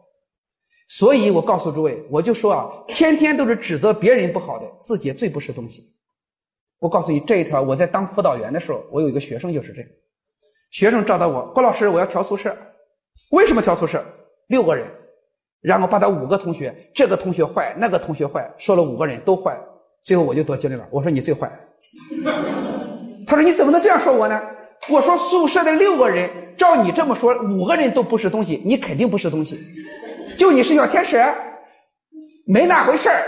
我告诉你，我说孔子告诉我，天天说别人不是的，一定自己是是非之人，有道理吗？所以我可以注意说孔子这个话。所以咱们在座的诸位，尤其做学生管理工作的，有些学生天天学校这样那样，学校可能有问题，党和政府的社会也可能有问题，但是我们十三亿中国人，除了说别人之外，更多的应该说自己。每个人都把自己该做的做好，国家才有希望。干部好好做干部，两袖清风一身正气，立党为公，执政为民。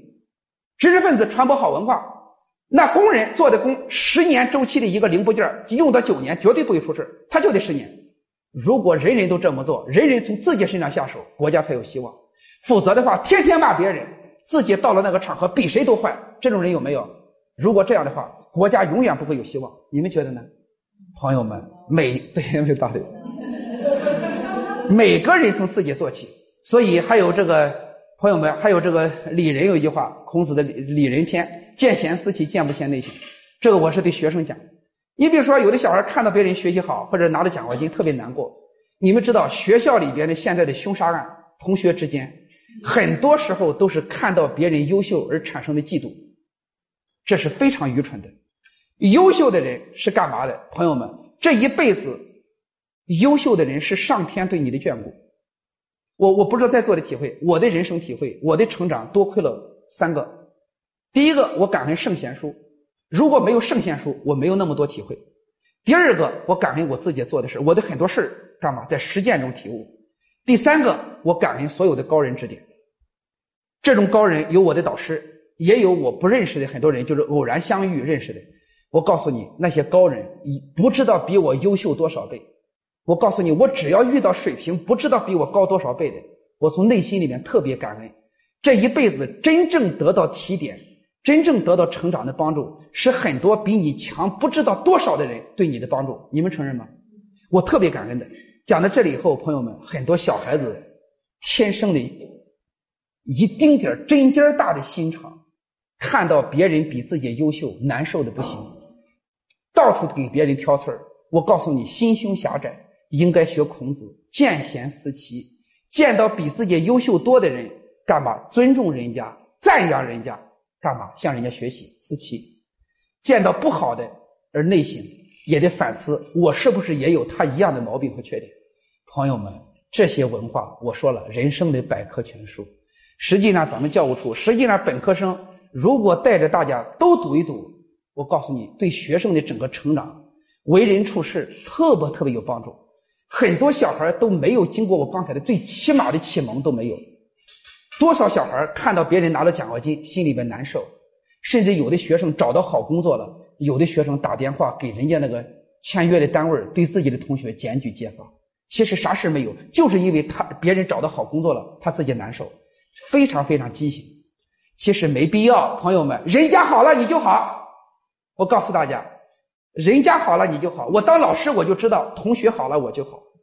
我的学生如果哪一天出一个李克强习近平周恩来这样的人物这一辈子我告诉你我要想做一个平凡的人你们说多难对不对？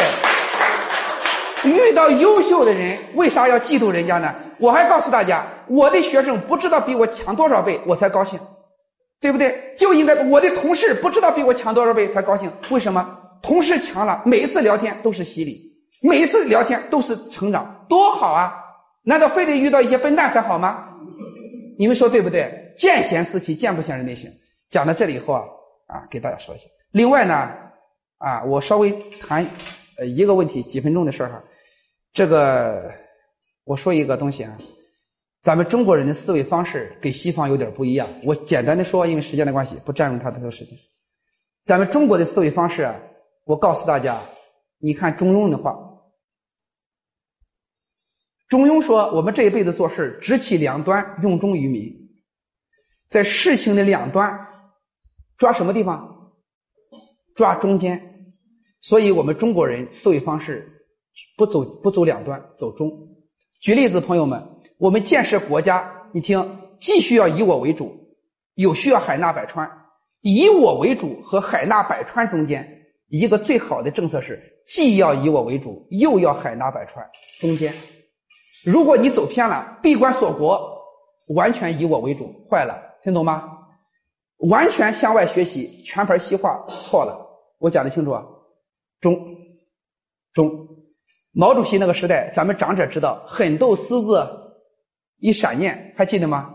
狠斗私字一闪念，毛泽东那个时代太重视人的精神了，所以没饭吃。其实毛主席那个时代不是不重视物质生活，但是他的精神太重视。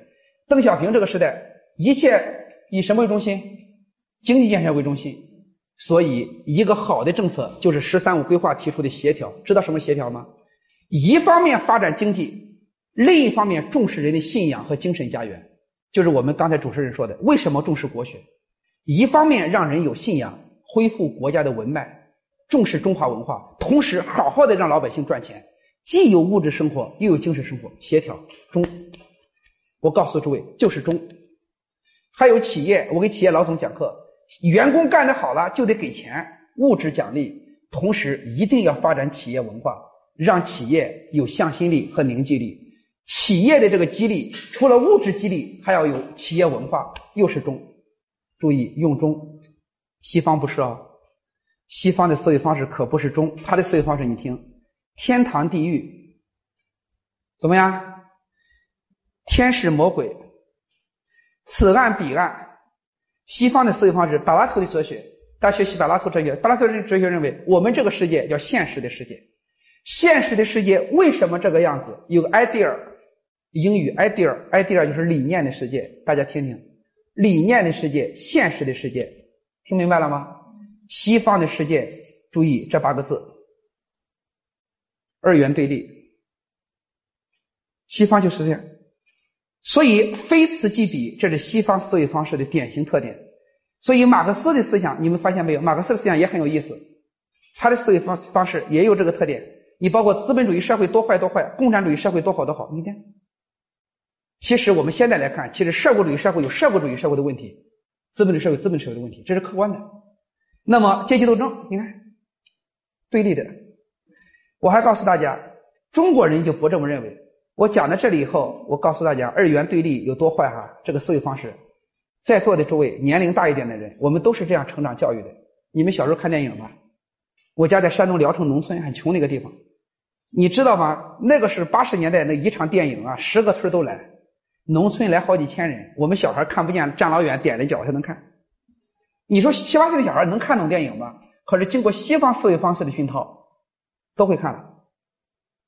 电影屏幕出来以后，上来一个女同志，这个女同志长得特别漂亮，想都不要想，特务，长得越漂亮，特务，一定是特务。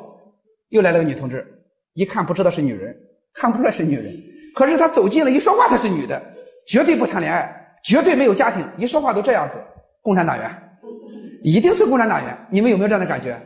听明白了，好人坏人，西方思维方式，二元对立。实际大家今天知道了，任何一个人好和坏特别难下结论。毛主席特别伟大，晚年犯了错误。蒋先生在历史上做了很多不该做的事儿。蒋先生在抗日战争的时候为民族做了巨大的贡献，是不是？这都叫二元对立，很坏的。所以我们看人的时候，一定不要西方那套思维方式。还有很多知识分子，所有大学教授的很多知识分子，知识分子西方思维的产物，在美国去了没三天，美国都好，共产党不好，中国不好，这种情况有没有？非常坏，对立，美国多好多好，西方多好多好，很天真。正确的认识是，美国有美国的好，美国有美国的不好。我一个同事在美国去，晚上九点多、十一点多的时候。我跟他聊天，我说你现在能不能吃吃个串烤个喝点啤酒，晚上出去？哎，他说不行啊。他说我们九点以后这个社区是很不安全的。他说他说社区以后因为美国人有持枪啊，他说有的时候经常发生凶杀案。后来我就问他，我说你看一看，朋友们，如果在中国这是不可思议的，在北京晚上九点以后出门的时候都得左看右看，东张西望，不存在。我们中国也别说九点以后，十二点出去朗朗乾坤。十二点北京没这个问题，成都。我去南方讲课，晚上下来以后一两点的飞机，年轻人正大街上玩呢。讲到这里以后，美国有美国的好，美国有美国的不好。所以我对某些老师天天攻击我们这个国家，老处拿出西方怎么样，这是非常不应该的。千万不要非此即彼，这个这个多好，那个那个多坏，这就叫二元对立。其实一个正确的思维方式，应该告诉年轻人，西方国家经历几百年的发展，才有了今天。中国经历了三十多年改革开放的进程，问题很多，可是我们这个国家一步一步往前走，包括环境污染。那个小柴静穹顶之下老是说中国这样那样，其实伦敦雾都死多少人的时候，这是大家都知道的。可是为啥没有雾都？它经过两三百年的发展，它的环境污染的抛物线，经过抛物线的顶端已经开始下来了。我们中国将来也一定会下来，大家相信吗？这是个过程。所以我说，一定要摒弃非此即彼、二元对立。千万不要给年轻人灌输这种对我们这个国家充满了诋毁，然后就是西方怎么样？其实我们这个国家的问题老老实实的谈，西方的优点老实谈。可是西方的问题也必须说清楚，中国的希望也必须说清楚。这样的话才是给学生一个非常正确的见解，干嘛？全面的看问题，客观的事实为基础做出一个判断。啊，我在这里因为这个是教务的教务处的一个讲座，我在这里要特别提一下，因为我在听了很多老师的课。有的小孩听了课以后，对我们这个国家充满了很多偏见，我是很不满意的。而且有的老师天天就给学生讲要出国出国，这个话特别坏。朋友们，覆巢之下岂有完卵？如果这个鸟巢翻了，鸟蛋都碎了，中华民族十四亿人就是鸟卵，中华民族这个国家就是鸟巢。如果我们这个国家不行了，谁都甭想好，国泰才能民安。所以我说，不要老是给学生灌输那个。国家得好靠谁？是靠每一个老师、每一个学生、每一个建设者对这个国家的责任，他国家才能好。如果天天给灌输国外国好、外国好，你天天对国家充满偏见，一有条件就出国，而且就要定居。如果这样的话，国家是永远不会有希望的。你们觉得呢？而且我还告诉大家，年轻人出去以后，我告诉你，我见一个老总请我去做讲座，十五岁考上清华，十五岁上的清华。毕业之后，在在在加拿大待了几年，最后拿的是澳大利亚的国籍，现在回来了，在中国做老总。我说你为什么回来了？他给我说一句话，他说我十五岁考上清华，我们移民嘛。他说可是我回来了，国籍又回来了。他为什么？他说我在美国外生活了十七年，我内心里面深切的感受到，当自己的祖国被人看不起的时候，无论到哪个国家去，没有人看得起你。你的国家被人看不起，你永远是个劣等公民。他说：“我现在回来，他说我的根儿在中国。他说我要惦记起我们这个国家这块土地晚年的这几十年干嘛？他五十多五六十岁了。他说我做一点事，给这个国家的教育做点事，我是心里特别高兴。这是有体会的人。所以我讲到这里，千万不要非此即彼，千万不要说什么西方多好，不要那样，给年轻人一个很非常好的引导，对吧？我们客观的看到自己的问题，也要看到自己的优点，干嘛？每一个人对国家尽心。”然后承担起一个国家建设的责任，不管能量多大多小，哪怕就是一个普通的工人，把自己都做好了，这个国家必有希望。呃，非常感恩有一个机会给大家做交流。我很多内容啊，其实还是想跟大家做交流。其实呢，但是时间不够了，希望有有机会啊。非常感谢大家，祝大家吉祥如意，谢谢大家。